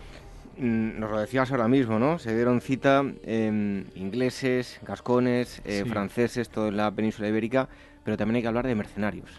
Bueno, es que resulta que precisamente el siglo XIV es el gran siglo de los mercenarios. Eh, sí, de, hecho, cuando hablamos de, ejércitos franceses o ingleses o gascones em, o bretones, eh, ello no, no, significa que necesariamente estuvieran compuestos de contingentes culturalmente franceses o ingleses, sino al servicio de estos reinos. Eh, en el caso, de hecho, de los ejércitos ingleses, por ejemplo, estaban llenos de tropas de origen gascón, eh, ya que esta región estaba dominada por Inglaterra por entonces, en el curso de la Guerra de los Cien Años. Pero también, por ejemplo, franceses, combatiendo al servicio del rey de Francia, de Inglaterra, perdón, eh, o bretones, que eran también aliados, aliados de Inglaterra. Eh, la, línea que separaba a los mercenarios del resto de combatientes ordinarios, de hecho, en este periodo se puede decir que era bastante, bastante difusa. Eh, estos ejércitos de mercenarios contaban tanto con plebe como con nobleza, esto es interesante recordarlo. esta última, normalmente los primeros a, pie y los segundos a caballo, aunque también había, había plebe a caballo. Eh, nuevamente, los, eventos de la Guerra de los Cien Años afectan enormemente a la península ibérica. Y, por ejemplo, en el año 1360 se, firma una paz, eh, de la que de hecho creo recordar que hablamos en una ocasión aquí, la paz de Bretigny, 1360, eh, que zanja o abre un periodo de paz, zanja un periodo de guerra y, abre un periodo de paz entre, entre ambos contendientes, ingleses y franceses, y esto provoca que queden desempleados numerosos mercenarios, sobre todo por el sur de Francia. Em, estos mercenarios, estos contingentes, desempleados, sin guerra, no tienen posibilidad de, vida, eh, no, tienen posibilidad de obtener rentas, eh, pagos por sus servicios, eh, y por tanto se dedican a, a saquear el campo, a robar, violar, provocar todo tipo de desmanes. De modo que tanto para ingleses como, y sobre todo, para franceses, enviar a estos mercenarios fuera, lejos, y en concreto en este caso a la península ibérica, Castilla, era una forma muy, muy fácil y rápida de liberarse de ellos y de sus desmanes y de sus robos y de sus, en fin, eh, latrocinios, en, sobre todo en el sur, como digo, de Francia. Em, de modo que inmediatamente, en cuanto tuvieron la oportunidad, sobre todo tanto unos como otros, enviaron ejércitos eh, de mercenarios a, apoyar a uno u otro candidato a la península ibérica. En el caso inglés, por cierto, estos fueron encabezados por el famoso Eduardo de Woodstock, que más tarde, bueno, ya eh, el, mote le vendrá dado en época moderna, muchos siglos más tarde, eh, será conocido como el Príncipe Negro por su armadura pavonada, al parecer, pero como digo, el mote es muy posterior. Eduardo de Woodstock era el hijo del, rey de Inglaterra, Eduardo III, eh, y por tanto heredero futuro al trono. Eh, bien, Eduardo de Woodstock eh, entra a la cabeza en la península y en Castilla a la cabeza de un enorme ejército de mercenarios en apoyo de Pedro, de Pedro de Castilla. En el, en el, caso de Enrique serán los franceses y concretamente algunos capitanes muy célebres, entre ellos destaca fundamentalmente Bertrand du Guesclin, que será el jefe de las llamadas compañías blancas, una unidad especial eh, formada eh, fundamentalmente por mercenarios franceses y eh, que entran, como digo, también en apoyo del otro candidato, en este caso del, de Enrique de Trastámara. Teníamos pensado hablar de muchas más cosas, pero eh, os invito a que mm, eh, lo descubráis eh, vosotros, los antecedentes de, la Guerra Civil Castellana, esa primera fase, un enfrentamiento con dos hombres, Pedro y, Enrique, y nos vamos directamente hasta 1937. Tiene lugar la batalla de Nájera, eh, que no solo enfrentó a los seguidores de, Pedro y Enrique, sino que también eh, agentes de, fuera, como ya hemos citado, de Inglaterra, en Francia, de Francia también. En el artículo analizáis la batalla con, mapas de los movimientos que se produjeron. ¿En qué consistió esa batalla? Sí, eso es. Bueno, solo una puntualización no sería 1937, sino 1367. Perdón, en 1967. Me he cambiado de siglo ya, perdón, ¿eh? perdón. Sí. Pues eh, según las fuentes de la época, la verdad es, aludían a ella como la, mayor batalla que han visto en nuestros tiempos. Por ejemplo, en palabras de uno de los cronistas de la época, Walter de Perenborough. Em, se trata efectivamente de una batalla espectacular. Eh, con contendientes de todo tipo, castellanos, aragoneses, franceses, ingleses, gascones. Eh, y conforme a los usos de la época, eh, se dividieron las tropas, tanto en uno como en otro ejército, de una vanguardia, seguida de un cuerpo central, ambos de infantería, de peones, y dos alas laterales, una en cada lado, de caballería. Bien, eh, de forma muy resumida, lo que se produjo es que tras el choque de ambos ejércitos, aconteció un hecho verdaderamente sorprendente, y es que uno de los hermanos de Enrique de Trastámara, Don Tello, encabezaba, quien encabezaba el ala izquierda de caballería de ese ejército, el ejército enriqueño o enriquista, abandonó la lucha y huyó junto con todas sus tropas, junto con sus jinetes, con su, con, su eh, eh, contingente de caballería. Y esto permitió, naturalmente, que la caballería de Pedro eh, rodeara a la vanguardia enriquista y la, la acosara, la atacara, la hostigara por retaguardia. Más atrás quedaba el cuerpo principal del ejército enriquista que todavía no había entrado en batalla, que trató de avanzar y enlazar con la vanguardia, con su propia vanguardia, pero en vano. La vanguardia enriquista, eh, donde se hallaba, por cierto, eh, eh, bien, algunos de los nobles más allegados a, Enrique y la Orden de la Banda, entre otros, quedó totalmente rodeada, por tanto, y en una situación absolutamente, en fin, sin, sin posibilidad de defensa. La victoria, por tanto, eh, en fin, finalmente eh, el cuerpo principal, liderado por Enrique, desiste y huye al ver que, no eran capaces de enlazar con la vanguardia y eh, la, vanguardia finalmente rodeada pues, es, totalmente develada. La victoria, por tanto, de los petristas fue, fue absolutamente clara en esta batalla. Ahora bien, no absoluta porque el candidato a la corona, Enrique, logró escapar y además al poco Pedro se enemistó con Eduardo de Woodstock, que abandonó la guerra airado. Al parecer, Pedro había prometido a Eduardo de Woodstock eh, que le pagaría una cierta cantidad y además le entregaría el señorío de Vizcaya. Ninguna de las dos cosas a las que se había comprometido accedió finalmente a, pagar, a cumplir. Eh, por tanto, Eduardo de Woodstock abandonó, abandonó la, campaña militar y dejó, por tanto, eh, a Pedro muy mermado en su capacidad militar, porque verdaderamente las tropas inglesas eh, eran las mejores tropas del ejército de Pedro. Por tanto, queda, quedó bastante debilitado. Fue una victoria que al poco se tornó prácticamente en derrota para Pedro. Bueno, durante el eh, siglo XIV y no el XX, que antes me había ido yo al año 1937, una España bastante diferente a la de la que estamos hablando ahora mismo, eh, decía yo que durante el siglo XIV las batallas em, no eran frecuentes en los campos, sino que eran más habituales los, asedios. Em, Eduardo, ¿qué técnicas eran las más utilizadas y de qué forma se construían las fortificaciones de cara a, su defensa? Que además mm, aprovecho para preguntarte, porque tenemos un claro ejemplo en, España, todos ustedes lo pueden visitar, que es eh, Montiel, ¿no?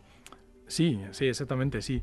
Eh, lo cierto es que efectivamente es una época en la que, el siglo XIV, en la que las batallas campales son, son relativamente poco frecuentes. Las hay, desde luego, y, además son bastante sonadas, importantes, relevantes históricamente, eh, tanto en la península como fuera. Eh, Crecy, Poitiers, etcétera, hay batallas muy importantes, Nájera aquí, eh, pero son escasas, son, son muy contadas y la mayor parte del conflicto se reduce a incursiones puntuales, eh, cabalgadas, eh, hostigamientos, mm, robos y también, como bien dices, asedios. Asedios a castillos están a la orden del día. Em, en este periodo, además, eh, lógicamente, y como consecuencia del protagonismo de estos asedios en, la, guerra del periodo, pues se desarrollan lógicamente mucho las defensas, las defensas tanto de los propios castillos como de las ciudades, que de hecho las ciudades son los verdaderos apoyos de los reyes, del poder del rey en el territorio en muchas ocasiones, cuando, cuando la nobleza que domina en cambio el campo, su fidelidad a la corona en cambio es, es, más, es más indecisa, en muchas ocasiones pues son, es, más, es más dudosa, más incierta. Eh, por tanto, las, las, ciudades en cambio suelen ser, suelen ser bastiones del poder real mucho más firmes. Em, por tanto, la, defensa de estas ciudades con murallas, con murallas en torno a las ciudades, es, es una de las prioridades también de todos los reyes. Eh, por ejemplo, en cuanto a las técnicas constructivas que se desarrollan en este momento, eh, identificamos bastantes avances. Por ejemplo, aparecen las grandes torres diseñadas para, emplazar piezas de artillería. La artillería poco a poco va avanzando y va cobrando protagonismo en los asedios, y tanto, tanto en el asedio como en la defensa de las fortificaciones, en caso de asedio. Mm, torres en forma de D normalmente. Eh, la torre del homenaje, por cierto, se desplaza. Tradicionalmente ocupaba el centro, la posición central en el castillo, y a partir del siglo XIV se em, tiende a colocarse, a desplazarse hacia uno de los dos extremos de los castillos, ya enlazando con la con la muralla perimetral. También se, dejan sentir algunas influencias en la aparición de castillos cuadrangulares con cubos esquineros, son muy típicos del siglo XIV. Em, y también, por ejemplo, se desarrollan enormemente los fosos, los fosos que eh, tienen como fin no tanto la defensa frente al peón, al infante, sino fundamentalmente, que también, pero no solo, pero fundamentalmente eh, evitar que se aproximen las máquinas de asalto, las torres de asedio y otro tipo de máquinas de asalto. Eh, los accesos también se hacen más complejos, con entradas cizagueantes, torres puerta con, con abundantes recodos, y las torres, por ejemplo, se igualan a la altura con las, con las murallas. Es un contexto de gran desarrollo poliorcético. Bueno, citaba yo eh, Montiel, eh, aprovecho, yo la última vez que estuve ah, em, disfruté por la mañana del castillo em, de esa fortificación de la que hablábamos y por la tarde se puede disfrutar ahí de, la gastronomía estupendamente. A mí no me gusta el vino, pero los que me acompañaban sí que disfrutaron también del, vino. Así que mañana cargada de historia y por la tarde a disfrutar de la, de la gastronomía. Em, ¿Qué tácticas fueron las más utilizadas durante la Guerra Civil Castellana? Bueno, la, táctica tradicional castellana, como decía, como apuntaba hace un momento, era fundamentalmente la incursión en masa de grupos de caballería, tanto pesada como, sobre todo, en Castilla, en el caso de Castilla, sobre todo ligera, caballería ligera. Incursión en territorio enemigo con el fin de robar, de saquear, de destruir. Em, son las llamadas cabalgadas, las racias, eh, o en el término francés, chevauché, que deriva de la palabra chevaux, caballo. Em, es idéntico, por tanto, a lo que hacían, eh, sobre todo los ingleses, en el caso del sur de Francia durante la Guerra de los Cien Años. Es una táctica que se utiliza en toda Europa en el momento. Por tanto, se trata de una guerra de golpes de mano rápidos, destinados, como digo, al robo, a la obtención de botín, eh, por tanto, al enriquecimiento propio y, lógicamente, el empobrecimiento del enemigo. Eh, en los conflictos largos, además, este tipo de cabalgada se complementaba con los asedios a los castillos que, mencionábamos. En, el caso de los asedios ya sí participaba la infantería, mucho más que en las cabalgadas, que eran más propias de caballería. En el caso de los asedios sí que participaba la infantería y, lógicamente, las armas de, asedio, de sitio, ya todavía muy, muy em, escasa artillería de fuego, de pólvora, pero, em, pero también todo tipo de artillería de torsión, etcétera. Em, la respuesta a estas, a estas, cabalgadas, lógicamente, son las fortificaciones, defender el territorio mediante em, fortificaciones, que salpican Castilla y de hecho le dan nombre desde antiguo, desde mucho antes a, de estas, a estas fechas que estamos hablando. Eh, el castillo, bueno, lógicamente no podía parar una cabalgada, lógicamente, pero sí dificultaba mucho su paso, ya que los defensores que guarnecían este castillo podían hacer salidas constantes para hostigar al invasor y por tanto dificultarle, estorbarle en, una posible cabalgada, en una racia. Eh, en consecuencia, em, rara vez nos encontramos con un frente claro de guerra entre distintos contendientes, rara vez, sino más bien una sucesión de tomas de ciudades y de castillos por una facción u otra y de asaltos y de movimientos por el territorio del enemigo que muchas veces no consiguen obtener una no consiguen ganar territorio sino tan solo debilitar al enemigo.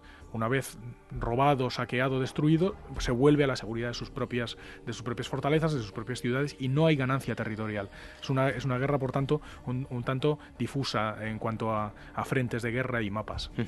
Bueno muy resumidamente Eduardo que estamos ya casi sin tiempo eh, ¿qué nos puedes contar del final del reinado de Pedro el Cruel eh, muy dramático. ¿Cómo fueron esos últimos días del monarca? Muy dramático, la verdad es que es la palabra adecuada, sí. Pues como decía antes, con la partida del príncipe negro de Eduardo de Woodstock, eh, Pedro queda realmente muy debilitado, ha perdido a sus mejores tropas. Además, las represalias eh, que ejerce sobre los vencidos en la batalla de Nájera, Pedro, tras la batalla de Nájera, le brindan una reputación de sanguinario, de ahí el, apelativo de El Cruel. Todo esto naturalmente favorece a su medio hermano y progresivamente muchos nobles empiezan a abandonar al, rey Pedro y abrazar la causa de Enrique. Eh, Enrique reanuda las hostilidades eh, con el apoyo de Francia y Aragón y, por ejemplo, en el año 1368, en el verano, eh, pone sitio a Toledo. Y en noviembre llegan a, a Castilla tropas francesas al mando de Bertrand du Guesclin, que mencionábamos antes, en apoyo de nuevo de Enrique. Por su parte, el rey de Inglaterra se niega a auxiliar a Pedro, a no ser que éste pague eh, las deudas que mencionábamos antes con el príncipe negro, la entrega de Vizcaya, el señorío, etc. Y, y un pago en metálico. Eh, de modo que en esta situación Pedro se encuentra verdaderamente solo, ha perdido a sus aliados ingleses, mientras que, por el contrario, Enrique se encuentra reforzado, enormemente reforzado, con nobles que han desafectos que han abandonado a Pedro y que se han unido a su causa, con Aragón que está apoyándole y Francia está apoyando también a, Enrique. De modo que eh, en marzo de 1369 se enfrentan de nuevo ambos ejércitos frente a Montiel, precisamente, al castillo de Montiel, Castillo de la Estrella y la villa de Montiel, en Ciudad Real. Em, se trata de una, batalla eh, reñida, pero que termina en una sonora derrota de Pedro. Los supervivientes del ejército de Pedro se refugian precisamente en el castillo de Montiel, em, donde intentan aguantar un asedio y a los pocos días, escasamente una semana, tratan de negociar una salida pactada, pero em, en ese momento, en el curso de estas negociaciones, eh, el rey Pedro es engañado para que acude al campamento de Enrique a negociar con algunos nobles que le ofrecen una salida pactada separadamente de Enrique, o al menos en teoría. Eso es lo que le ofrecen a Pedro. Se trata en cambio de una, de una trampa. Al llegar Pedro al lugar de encuentro, en el propio campamento de Enrique, se encuentra con su medio hermano Enrique, en la propia en, el propio campamento, en el propio lugar de reunión. Obviamente era una, era una trampa, se trataba de una emboscada, una forma de, llevar a Pedro a un lugar donde pudiera ser abatible fácilmente. Ahí es donde, sin apenas mediar palabra, eh, Enrique asesina a puñaladas a su medio hermano Pedro y de este modo tan triste... Eh, terminan a un tiempo el reinado de Pedro y la guerra civil castellana. Bueno, mm, si queréis, si quieren eh, obtener más información, em, remitimos al mm, número 44 de Despertaferro Antiguo y Medieval que trata sobre este asunto y van a encontrar mucho más detalles sobre Pedro I, el, sobre su reinado. Em, Eduardo, muchísimas gracias por haber estado aquí con nosotros. Un placer. Un fuerte abrazo.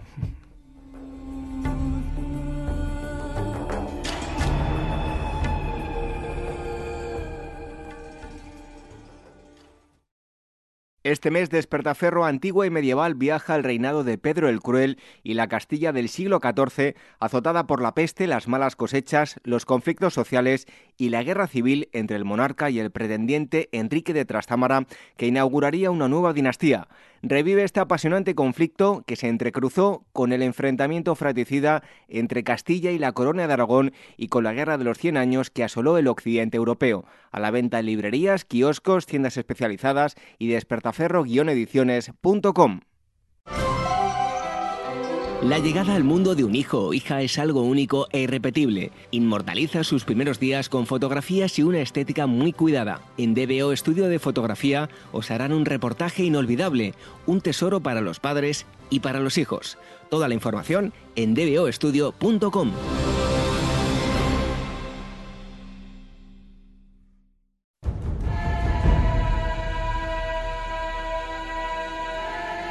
Revive la historia con Ágora, en Capital Radio con David Benito.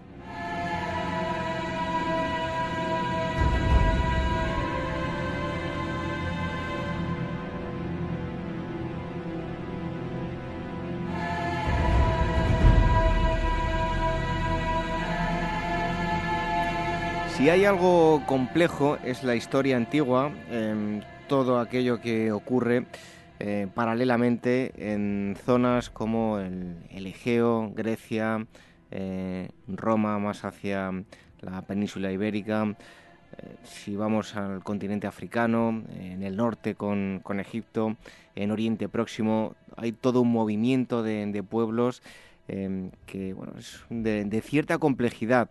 Y no siempre se, se, enseña en los colegios, por lo que lo que se sabe de, toda la antigüedad está muy limitado. Únicamente eh, se le da pues, eh, una importancia a, Egipto, a Roma, a Grecia y el resto está un poco eh, olvidado.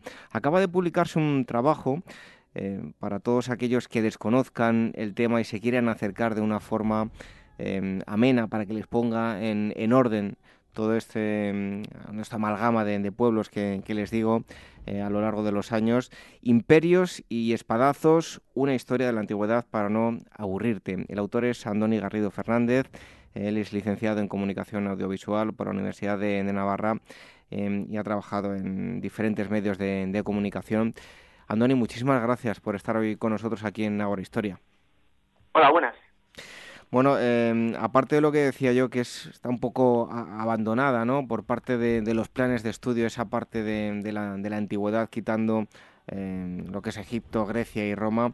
La historia, desde luego que no es aburrida, es algo que, hemos defendido desde que, iniciamos este proyecto, este eh, programa Agora Historia.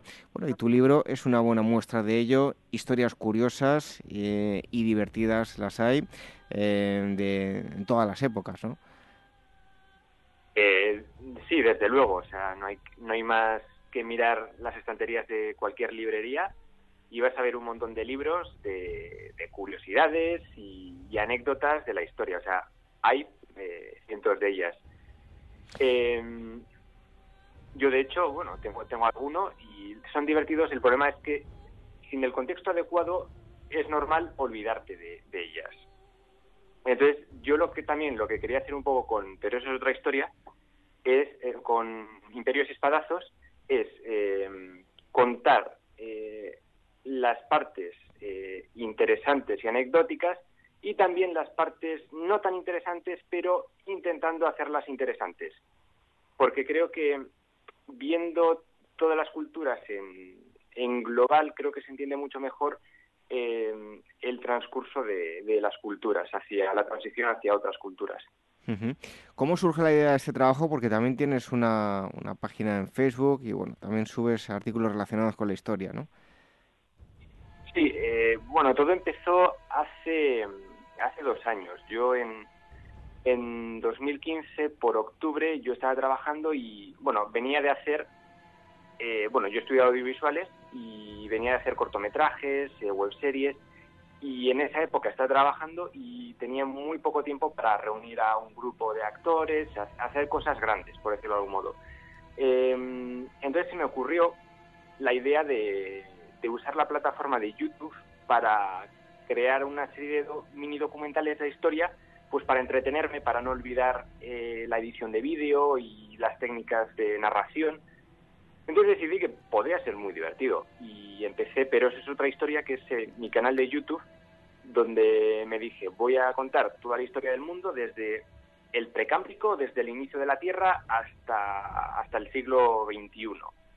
Y, y ahora, 70 capítulos después, ahí sigo. Eh, ahora voy por Japón, por ejemplo, por el Japón más antiguo y en un momento dado me contactó la Esfera de, los Libros, que es la, editorial de Imperios y Espadazos, y me propuso escribir un, libro, eh, una especie de adaptación del canal a libro, porque les interesaba un libro de la historia antigua, pero explicado con humor. Bueno, buena parte de este libro es em, una parte de la historia, algunos pasajes eh, pues, eh, desconocido para, el gran público.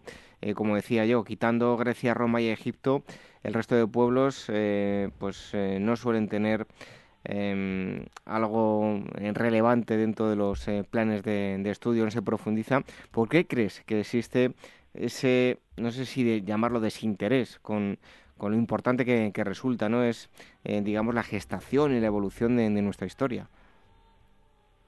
Ya, es cierto. Eh, por ejemplo, culturas como, como los hititas, los urartu, eh, incluso, bueno, los persas son más conocidos, pero, por ejemplo, es, ese conjunto de pueblos que surgieron en torno a Oriente Próximo, los cananeos, los, los fenicios son más, un poquito más famosos, pero en general eh, hay un montón de pueblos que y de culturas que no han tenido la relevancia suficiente. Yo creo que son muy interesantes. Ya sé que, hombre, son eclipsados por pirámides de Egipto, Grecia tiene su democracia, Roma tiene tiene su coliseo, sus derechos, sus espadas, tal, sus gladiadores. Entonces, claro, todo eso le hace sombra, porque ¿qué, tienen los hititas?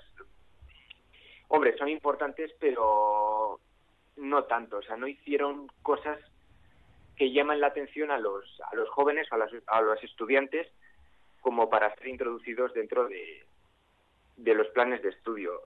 Es que también la época donde aparecieron estos pueblos es complicada. O sea, el, el, Oriente Medio de aquella época son una amalgama de tantos pueblos que van y vienen eh, y se matan entre ellos que, al final es complicado. Pero yo soy un defensor de, de darlas todas, de, de conocerlas, al menos conocer un poquito de ellas.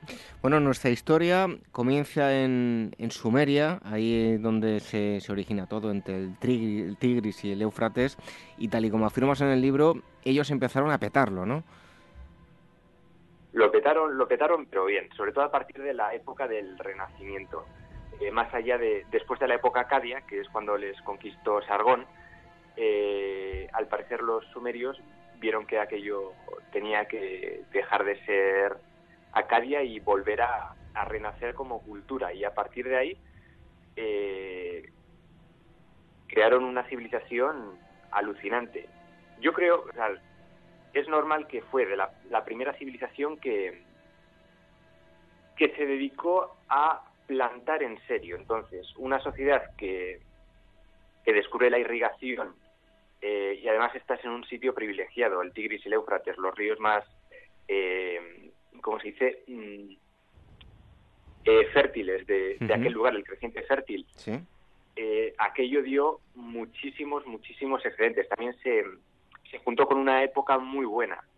Entonces, en aquella, justo en aquella época hubo excedentes de todo, de comida, tal. Entonces, cuando tienes excedente, puedes vivir la vida un poco. Entonces, ¿Qué significa tener tiempo libre? Significa tener tiempo para relacionarte con otra gente, eh, pensar sobre todo, y eso es lo que hicieron. O sea, le, empezaron a, dar al coco, a mirar las estrellas, a mirar tal, y con ello, pues, crearon, por ejemplo, eh, ciclos mitológicos, calendarios, los figurats, los, los famosos figurats, y, por, por ejemplo, bueno, eh, de hecho, la semana que tenemos nosotros ahora viene de, los babilonios, que la cultura babilónica es está muy relacionada con la antigua Sumeria.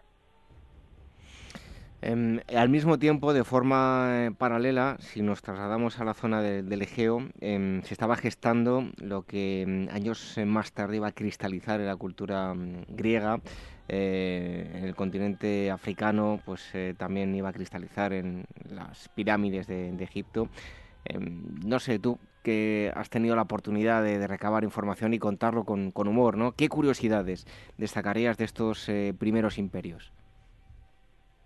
Pues, por ejemplo, eh, creo que los minoicos, eh, la primera civilización así del Egeo, creo que lo más curioso está relacionado con la mitología griega. A mí, por, por lo menos, es la parte que, que más me gracia me hace, por el tema de, la historia es súper divertida, la de que el rey Minos eh, engaña a, a, ay, no me sale el nombre, eh, a Poseidón, y este este hace que Pasifae, su mujer, eh, mantenga relaciones con un toro y de ahí salga el Minotauro y le, le, diga, Dédalo, Dédalo, haz un laberinto para que cerrara este bicho y luego toda la historia de Teseo me parece súper divertida. Bueno, cualquier mito griego, la verdad es que está muy bien construido.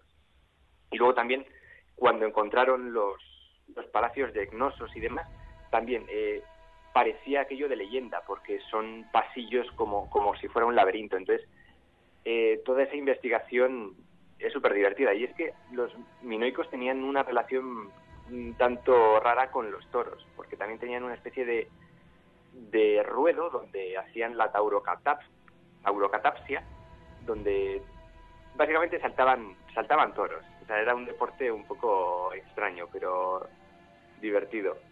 y, y, de los egipcios, por ejemplo, creo que lo más divertido de los egipcios es de las teorías sobre construcción de pirámides.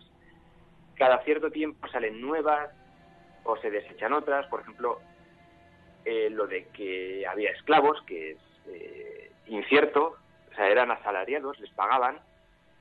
Em, lo de las rampas de arena, que se ha demostrado que las pirámides de Giza no se hicieron así porque sería imposible, porque el río estaba cerca. Eh, yo me quedo, y lo cuento en el libro, la idea de los geopolímeros, que tampoco ha sido confirmada, pero podría tener sentido, porque es que picar tanta piedra en 20 años lo veo complicado. Bueno, yo em, tengo que decir que me ha parecido curioso es este libro. Yo recuerdo cuando eh, tuve que afrontar esta em, asignatura de, historia antigua, muy bonita, pero muy dura.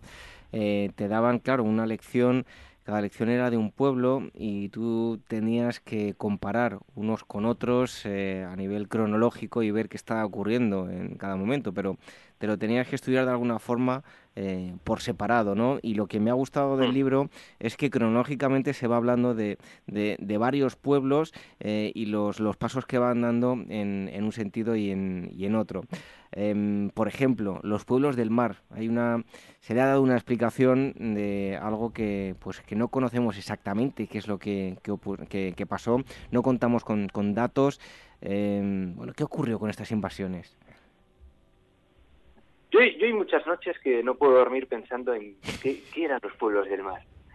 Eh, pero sí, es, es uno de los grandes misterios de, la época. todo empezó más o menos por el año 1200 antes de Cristo y, y, es que los, los egipcios estaban tan tranquilos, eh, o los fenicios también, eh, estaban tan tranquilos en, en sus ciudades, ahí en la costa, y haciendo pirámides, haciendo cosas y de repente vinieron unos locos por el mar en barcos y empezaron a destruirlo todo. Entonces, ¿de dónde vinieron? Eh, no se sabe, se supone que vinieron de, del Mediterráneo occidental, pero de dónde exactamente no se puede afirmar nada.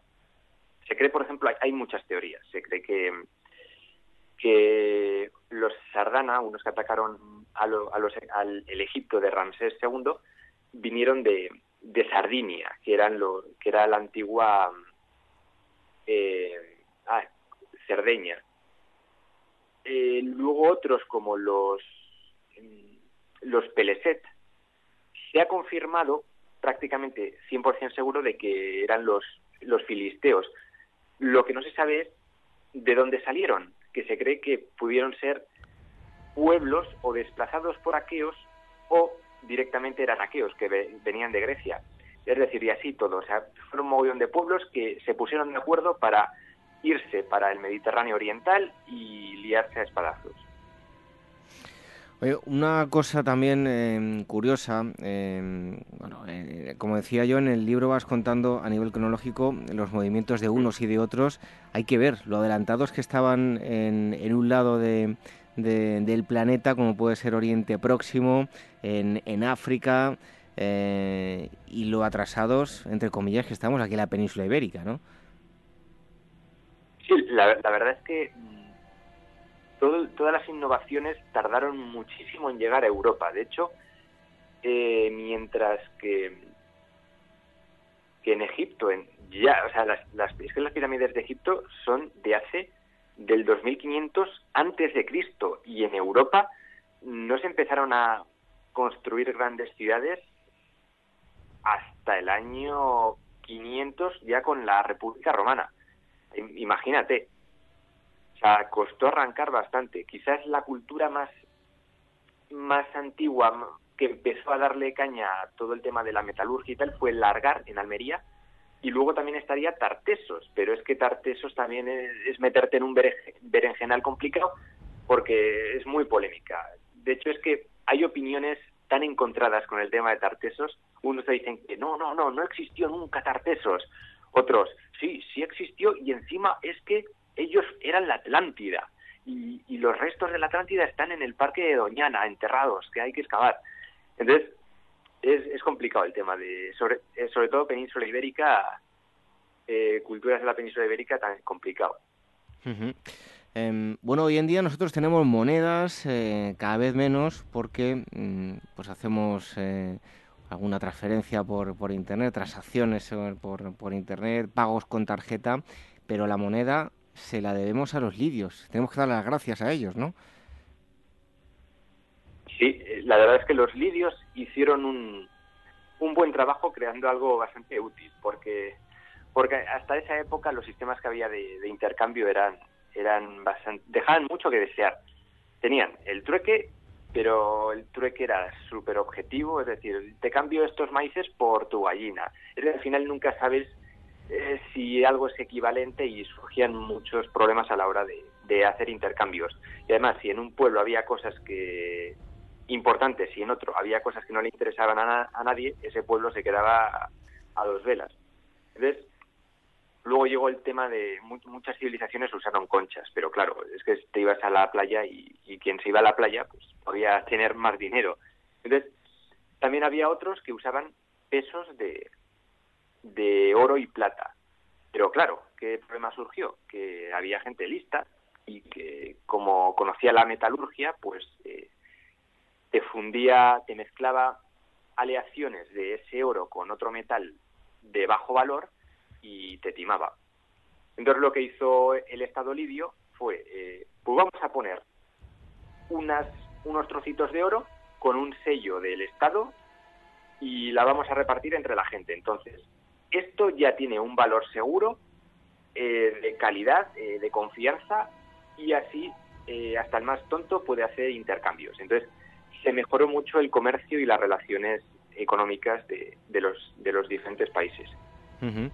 Bueno, antes, cuando te comentaba que hay esa amalgama de pueblos de Oriente Próximo eran eh, desconocidos, ya nos, nos decías que los persas, bueno, no son muy, muy, muy conocidos, aunque sí se les conoce eh, bastante. Em, pero bueno, eh, si hoy en día somos como somos, son fueron el resultado de esas guerras médicas, donde finalmente una de las, eh, pues entre otras la, batalla de, Maratón, eh, bueno, pues tuvieron el final que tuvieron. Eh, finalmente Grecia em, pudo acabar con frente a los ataques de, los persas, pero no tenemos que olvidar si las guerras médicas que pudieron haber em, terminado de forma muy diferente, seríamos completamente diferentes, viviríamos de una forma eh, nada eh, igual a la que lo hacemos hoy, pensaríamos diferente. Bueno, estuvimos a punto, ¿no?, de que nuestro mundo fuese eh, muy dispar del que tenemos actualmente. Sí, no sé cómo sería el mundo si nos hubiesen conquistado los persas, pero no sé, probablemente estaríamos rezando a Aura Mazda o, a Mita o, o cualquier cosa de esas. Es imposible saberlo. Y quizás los celtas hubiesen ayudado o, no, o hubiesen sido también conquistados y toda Europa sería persa, pero como es imposible saber, es que imagínate, sin la filosofía de Sócrates, Platón, Aristóteles, ni la democracia griega hubiese sido barrida por, por las tropas de Jerjes, eh, el derecho romano tampoco existiría. Eso que los persas tenían bastante buena administración territorial, pero aún así eran, eh, o sea, eran antiguos todavía en, ese sistema. Bueno, hablábamos de pueblos desconocidos para el gran público, pero hay una parte de la historia que, como tú afirmas en, la parte final del libro, es la historia que no le mola a nadie. Estoy seguro, eh, yo no sé si has hecho el experimento, de que muy poca gente, eh, yo creo que de mi entorno, si le pregunto, nadie me podría responder a qué años corresponde el precámbrico, la era mm, paleozoica, mesozoica o cenozoica. eso eh, le interesa más bien, menos a aquellos que se dedican a investigar en estos periodos, eh, lleva razón, es la, parte de la historia que menos le mola a la gente. Bueno, la, la, verdad es que a mí me encanta, lo que pasa es que ese título me lo puso la editorial. Eh, como digo, ya, a mí me encanta por el tema eh, misterioso y tal, y sobre todo porque yo quise estudiar cine por el making of de Parque Jurásico, y entonces eh, estoy enamorado de la era mesozoica. Pero, pero sí que entiendo que a los historiadores, y que eh, si este libro va a los historiadores, poner esta parte al principio hubiese sido un poco dura, porque es biología, geología, y muy poca antropología, porque no había gente. Solo, la antropología es solo al final cuando empieza a hablar de la evolución homínida desde el Saleanthropus y el Horrorin hasta la actualidad. Pero, pero sí que es una parte llena de criaturas de las que no podemos ni imaginar. Yo, incluso investigando eh, para hacer el libro, he visto imágenes de unos bichos que es que no, no sabía ni que existían y son como extraterrestres para nuestros ojos y, vivieron con nosotros. Y a mí me parece muy interesante, me parece bastante bueno saberlo. Saber lo que hubo mucho antes de, nosotros. Bueno, eh, Andoni, em, por último, ¿te ha costado mucho resumir tanta historia en tan pocas páginas? Porque como yo decía antes, em, no es fácil a nivel cronológico poner en orden toda esa serie de pueblos de, de la antigüedad. ¿Te ha costado mucho hacerlo o no? Me ha costado, me ha costado bastante. Sobre todo, yo ya tenía ya bastante trabajo hecho, habiendo investigado antes, eh, para los episodios del canal no tuve que investigar tanto porque digamos que la investigación ya estaba hecha. Lo que pasa es que había que poner todo en orden, en orden cronológico, y eso ya cuesta más. Y también está el problema de las fuentes. Hay muy pocas fuentes en algunas etapas, por ejemplo, la Babilonia de los años 1700 al 1100 es que es una auténtica edad oscura donde apenas hay información. Eh, también hay fuentes que se contradicen, hay fuentes más fantasiosas, otras menos. Eh, entonces, resumir un periodo tan largo como desde hace 2.500 millones de años hasta el 476 después de Cristo lleva mucho tiempo y mucho sudor, pero, pero creo que ha quedado algo bastante digno. Bueno, es una historia de la antigüedad para no aburrirte. Eh, les voy a decir esto y lo digo con total sinceridad. Em, yo que lo he tenido que, hacer y encarar una, asignatura como es em, historia antigua, algunos libros con pues bastante tediosos y los que a nivel cronológico uno tiene que hacerse un esquema mental y un esfuerzo tremendo para poner eh, en orden todo. En, este libro em, les va a ayudar. Eh, o sea que si alguien está estudiando historia antigua, seguro que, va a obtener mucho beneficio de este libro, además de pasárselo bien. Imperios y Espadazos, una historia de la antigüedad para no aburrirte. El autor es Andoni Garrido Fernández, está editado por la Esfera de los Libros. Y Andoni, damos las gracias por haber estado aquí con nosotros en, en Agora Historia. A ti. Un fuerte abrazo. Agur, adiós.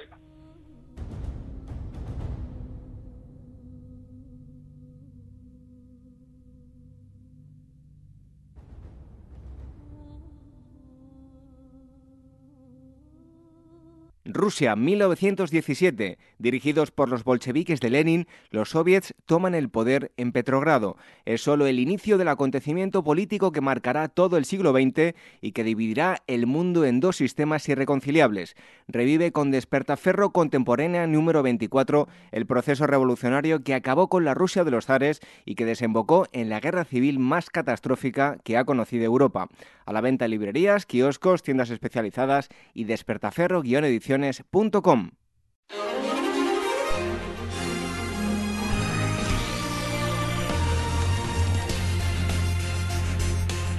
el momento de las noticias, de la agenda y como siempre con nuestros amigos de Metahistoria.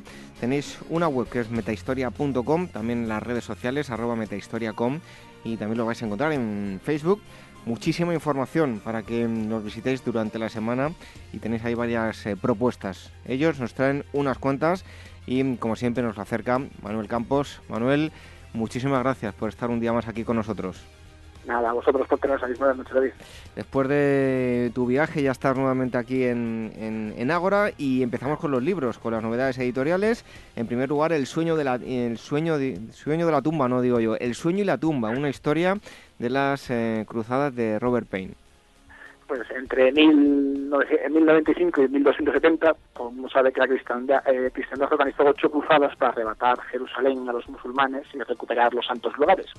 Pues bien, esta obra del historiador inglés Robert Payne, publicada en Ático de los Libros, relata pues estas épicas ocho guerras de religión entre Occidente y Oriente. no solo se abordan las, las batallas y el aspecto militar, sino que también se, se despliega una serie de detalles como la asistencia cotidiana, cómo era la vida de las cruzadas, cuál fue el, éxito o el fracaso, porque de las ocho que hubo, unas acabaron bien, otras acabaron estrepitosamente mal. Pues bien, el historiador inglés nos acerca pues todo, todo, los, todo lo que hay detrás de las cruzadas y así también, por supuesto, cómo se fueron desarrollando cada una de ellas. En segundo lugar, Isabel la Católica, la primera gran reina de Europa pues esta obra del historiador y periodista eh, inglés también, eh, Robert eh, Giles Tremblett, que ha publicado Debate, pues bueno, nos acerca una vez más a una de las grandes reinas de España, a Isabel Católica, que bueno, no, hace falta presentaciones, cualquiera de nuestros oyentes conoces perfectamente quién es y cuáles fueron los grandes hitos que, realizó. Pues bien, esta obra recupera un poco la imagen de la reina, le da una nueva versión, un, un estudio nuevo de la bibliografía que hay y de una serie de documentos, y la verdad es que es muy interesante porque, bueno, es una perspectiva, no es un historiador español, es un historiador inglés, que le da una perspectiva un poco menos, más neutral, por así decirlo, de la, de la reina, a la que, por cierto, considera que es no solo la reina más importante de España, sino también una de las más importantes de Europa y una de las grandes impulsadoras de la modernización, bueno, modernización, entiéndase desde el paso de, media, de la Edad Media a la Edad Moderna, la importancia que tuvo Isabel la Católica. Bueno, pues una gran personalidad de mm, España y nos vamos a otra gran personalidad, también mujer, pero de Egipto, Cleopatra, la mujer, la reina, la leyenda. Pues esta obra que ha publicado Folklore Ediciones de la historiadora Lucy Hughes Hallett, pues, pues, efectivamente, si antes teníamos a Isabel la Católica, que es el gran referente español, pues Cleopatra es quizás la reina más conocida de la historia, que vamos, ha escrito muchísimo como cautivó a César y a Marco Antonio, y un poco, bueno, pues obra explora tanto la leyenda como la realidad, porque de, de Cleopatra se ha escrito de todo, es decir, desde que era una, una mala reina, devoradora, apasionada, hasta una buena reina que intentó preocuparse por sus, por sus. Pues ven, este libro que publica Fórcora pues, nos acerca un poco al mito y a la realidad de quién fue la verdadera Cleopatra. Eso en cuanto a las novedades editoriales. Eh, actividades culturales, un ciclo de conferencias, imperios colapsados, consecuencias de 1917 en el Mediterráneo y en el mundo. Pues esta ciclo de conferencias que se organizan del 15 al 17 de noviembre y que organiza la Universidad Complutense de Madrid, aprovechando el centenario de la Revolución Rusa, esto vamos, cualquiera que nos haya seguido habrá visto que en los últimos meses y semanas, la Revolución Rusa es una constante, tanto en novedades como en actividades, pues bien, aprovechando este acontecimiento tan importante en el siglo XX, la Universidad Complutense ha organizado unas conferencias que abordan desde un punto de vista, eh, partiendo quizá de la Revolución Rusa, eh, todos los eh, el colapso de los distintos imperios que a partir de ese momento empezaron a tambalearse, que no hay que olvidar que tras la guerra, la Primera Guerra Mundial, muchos de los imperios que conocíamos se vinieron abajo y surgieron nuevas naciones, nuevos estados y nuevos conflictos. Pues bien, este, este ciclo de conferencias que dura dos días y en la que intervienen especialistas españoles y internacionales, pues abordan tanto la Revolución Rusa como las consecuencias que tuvo y el nuevo panorama político que se desarrolló a partir de la Primera Guerra Mundial en Europa. Otra conferencia, la imagen artística del emperador. Pues esta conferencia, que tiene lugar el viernes, el viernes 17 a las 7 de la tarde en la Real Academia de la Historia, es la última de las cuatro conferencias que celebra en la Real Academia de la Historia junto con la Fundación Rafael del Pino y aborda sobre todo la relación entre el arte y la historia y el emperador Carlos V.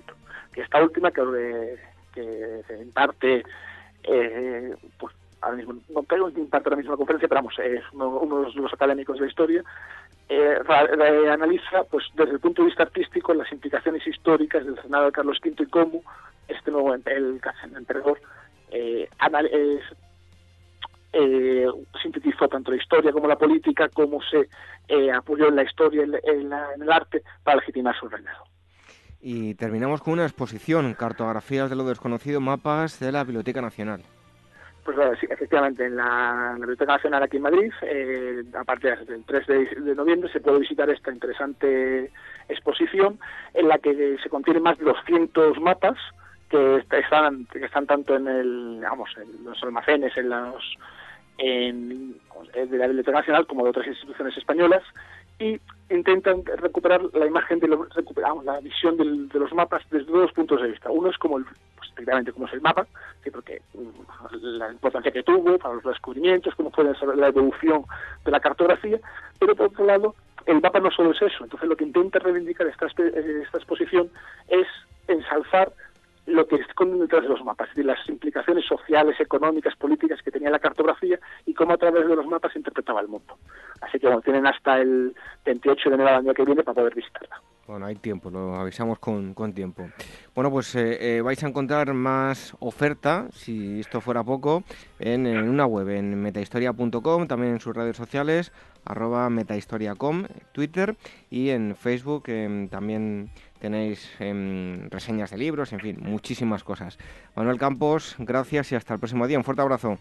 Un fuerte abrazo, David. Próximo día.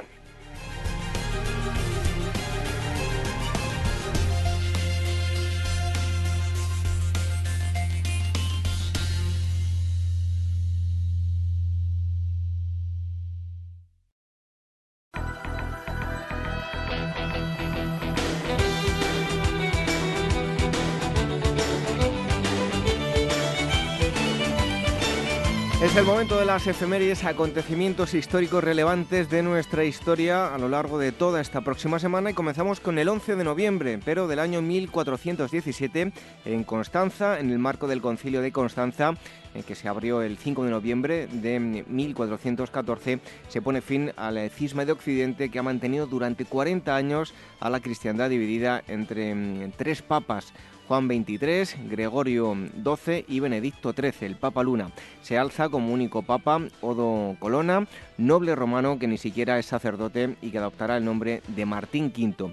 Y también un 11 de noviembre de 1966, en plena carrera espacial, se lanza desde Cabo Cañaveral la Gemini 12, última misión del programa Gemini, tripulada por James Lowell como comandante y Edwin Aldrin como piloto. Permanecerán cuatro días orbitando la Tierra y realizando pruebas cuyo objetivo no es otro que poner un hombre en la Luna. Será la primera cápsula espacial que hará una reentrada en la atmósfera terrestre de manera totalmente automática.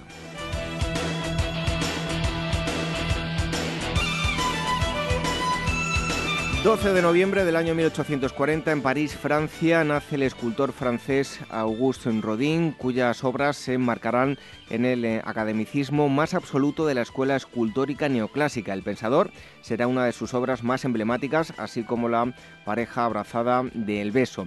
Y también en 1944 en eh, Tromsø, Noruega, 31 bombardeos británicos de la Royal Air Force hunden el acorazado alemán eh, Tirpitz, barco gemelo del Bismarck. Unos mil de sus 1.900 tripulantes pierden la vida.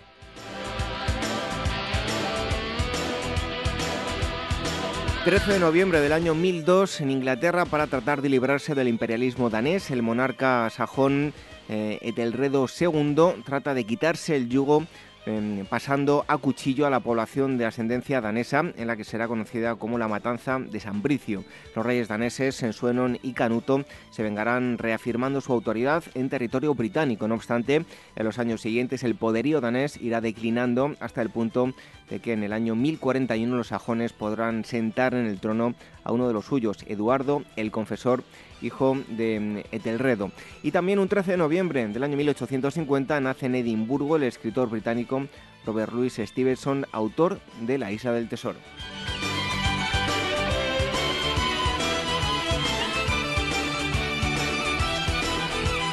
14 de noviembre del año 1494 en Tenerife, Islas eh, Canarias, tiene lugar la batalla de mm, Aguere, la batalla inicial que encarrilará definitivamente la conquista de la isla de Tenerife por los castellanos al mando de Alonso Fernández de Lugo, que se dará por concluida un mes más tarde de forma definitiva en el mismo Acentejo, en lo que se conoce como Segunda Batalla de Acentejo, donde permanecerán, eh, perecerán perdón, gran parte de los guerreros guanches y sus capitanes. Con ello se termina terminará con el último foco importante de la desesperada resistencia guanche a la conquista de las Islas Canarias por parte del Reino de Castilla.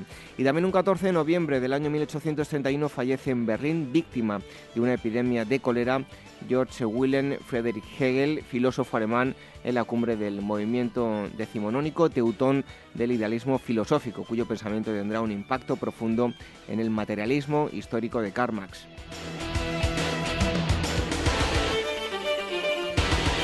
15 de noviembre del año 1533, tras haber ejecutado mm, Atahualpa el pasado 29 de agosto, Francisco Pizarro toma Cuzco, capital sagrada del Imperio Inca, habitada por alrededor de 100.000 personas. Esta conquista debilitará considerablemente la resistencia inca y el imperio se disgregará totalmente en un proceso de anarquía y rebelión por parte de los pueblos sometidos.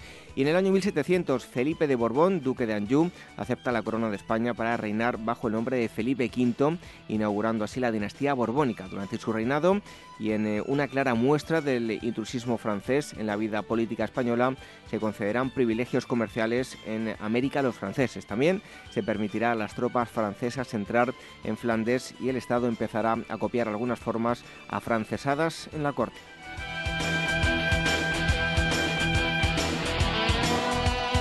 16 de noviembre del año 1904, Estados Unidos compra la Compañía del Canal de Panamá sus eh, derechos y propiedades por 40 millones de dólares. Y en el año 2006 muere en San Francisco el intelectual y economista estadounidense Milton Friedman, uno de los principales defensores de la economía de libre mercado en la segunda mitad del siglo XX y ganador del Premio Nobel de Economía en 1976.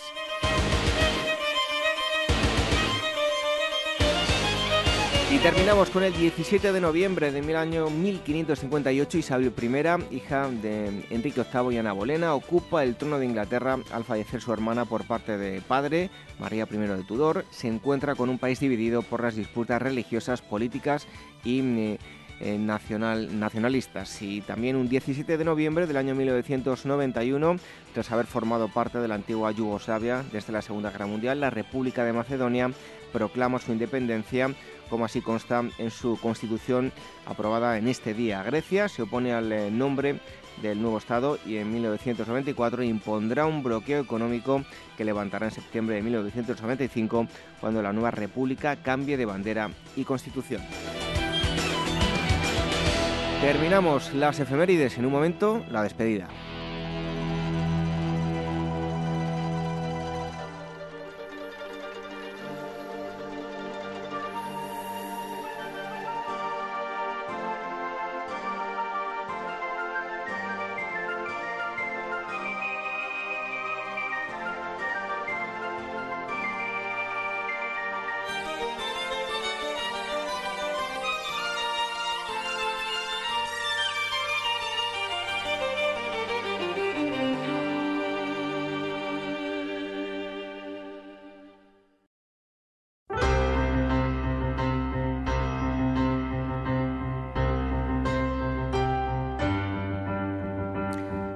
Momento de marcharnos y como siempre abandonamos el agora con la sensación de que hemos conocido algo nuevo sobre nuestra historia gracias a la visita de los sabios de hoy.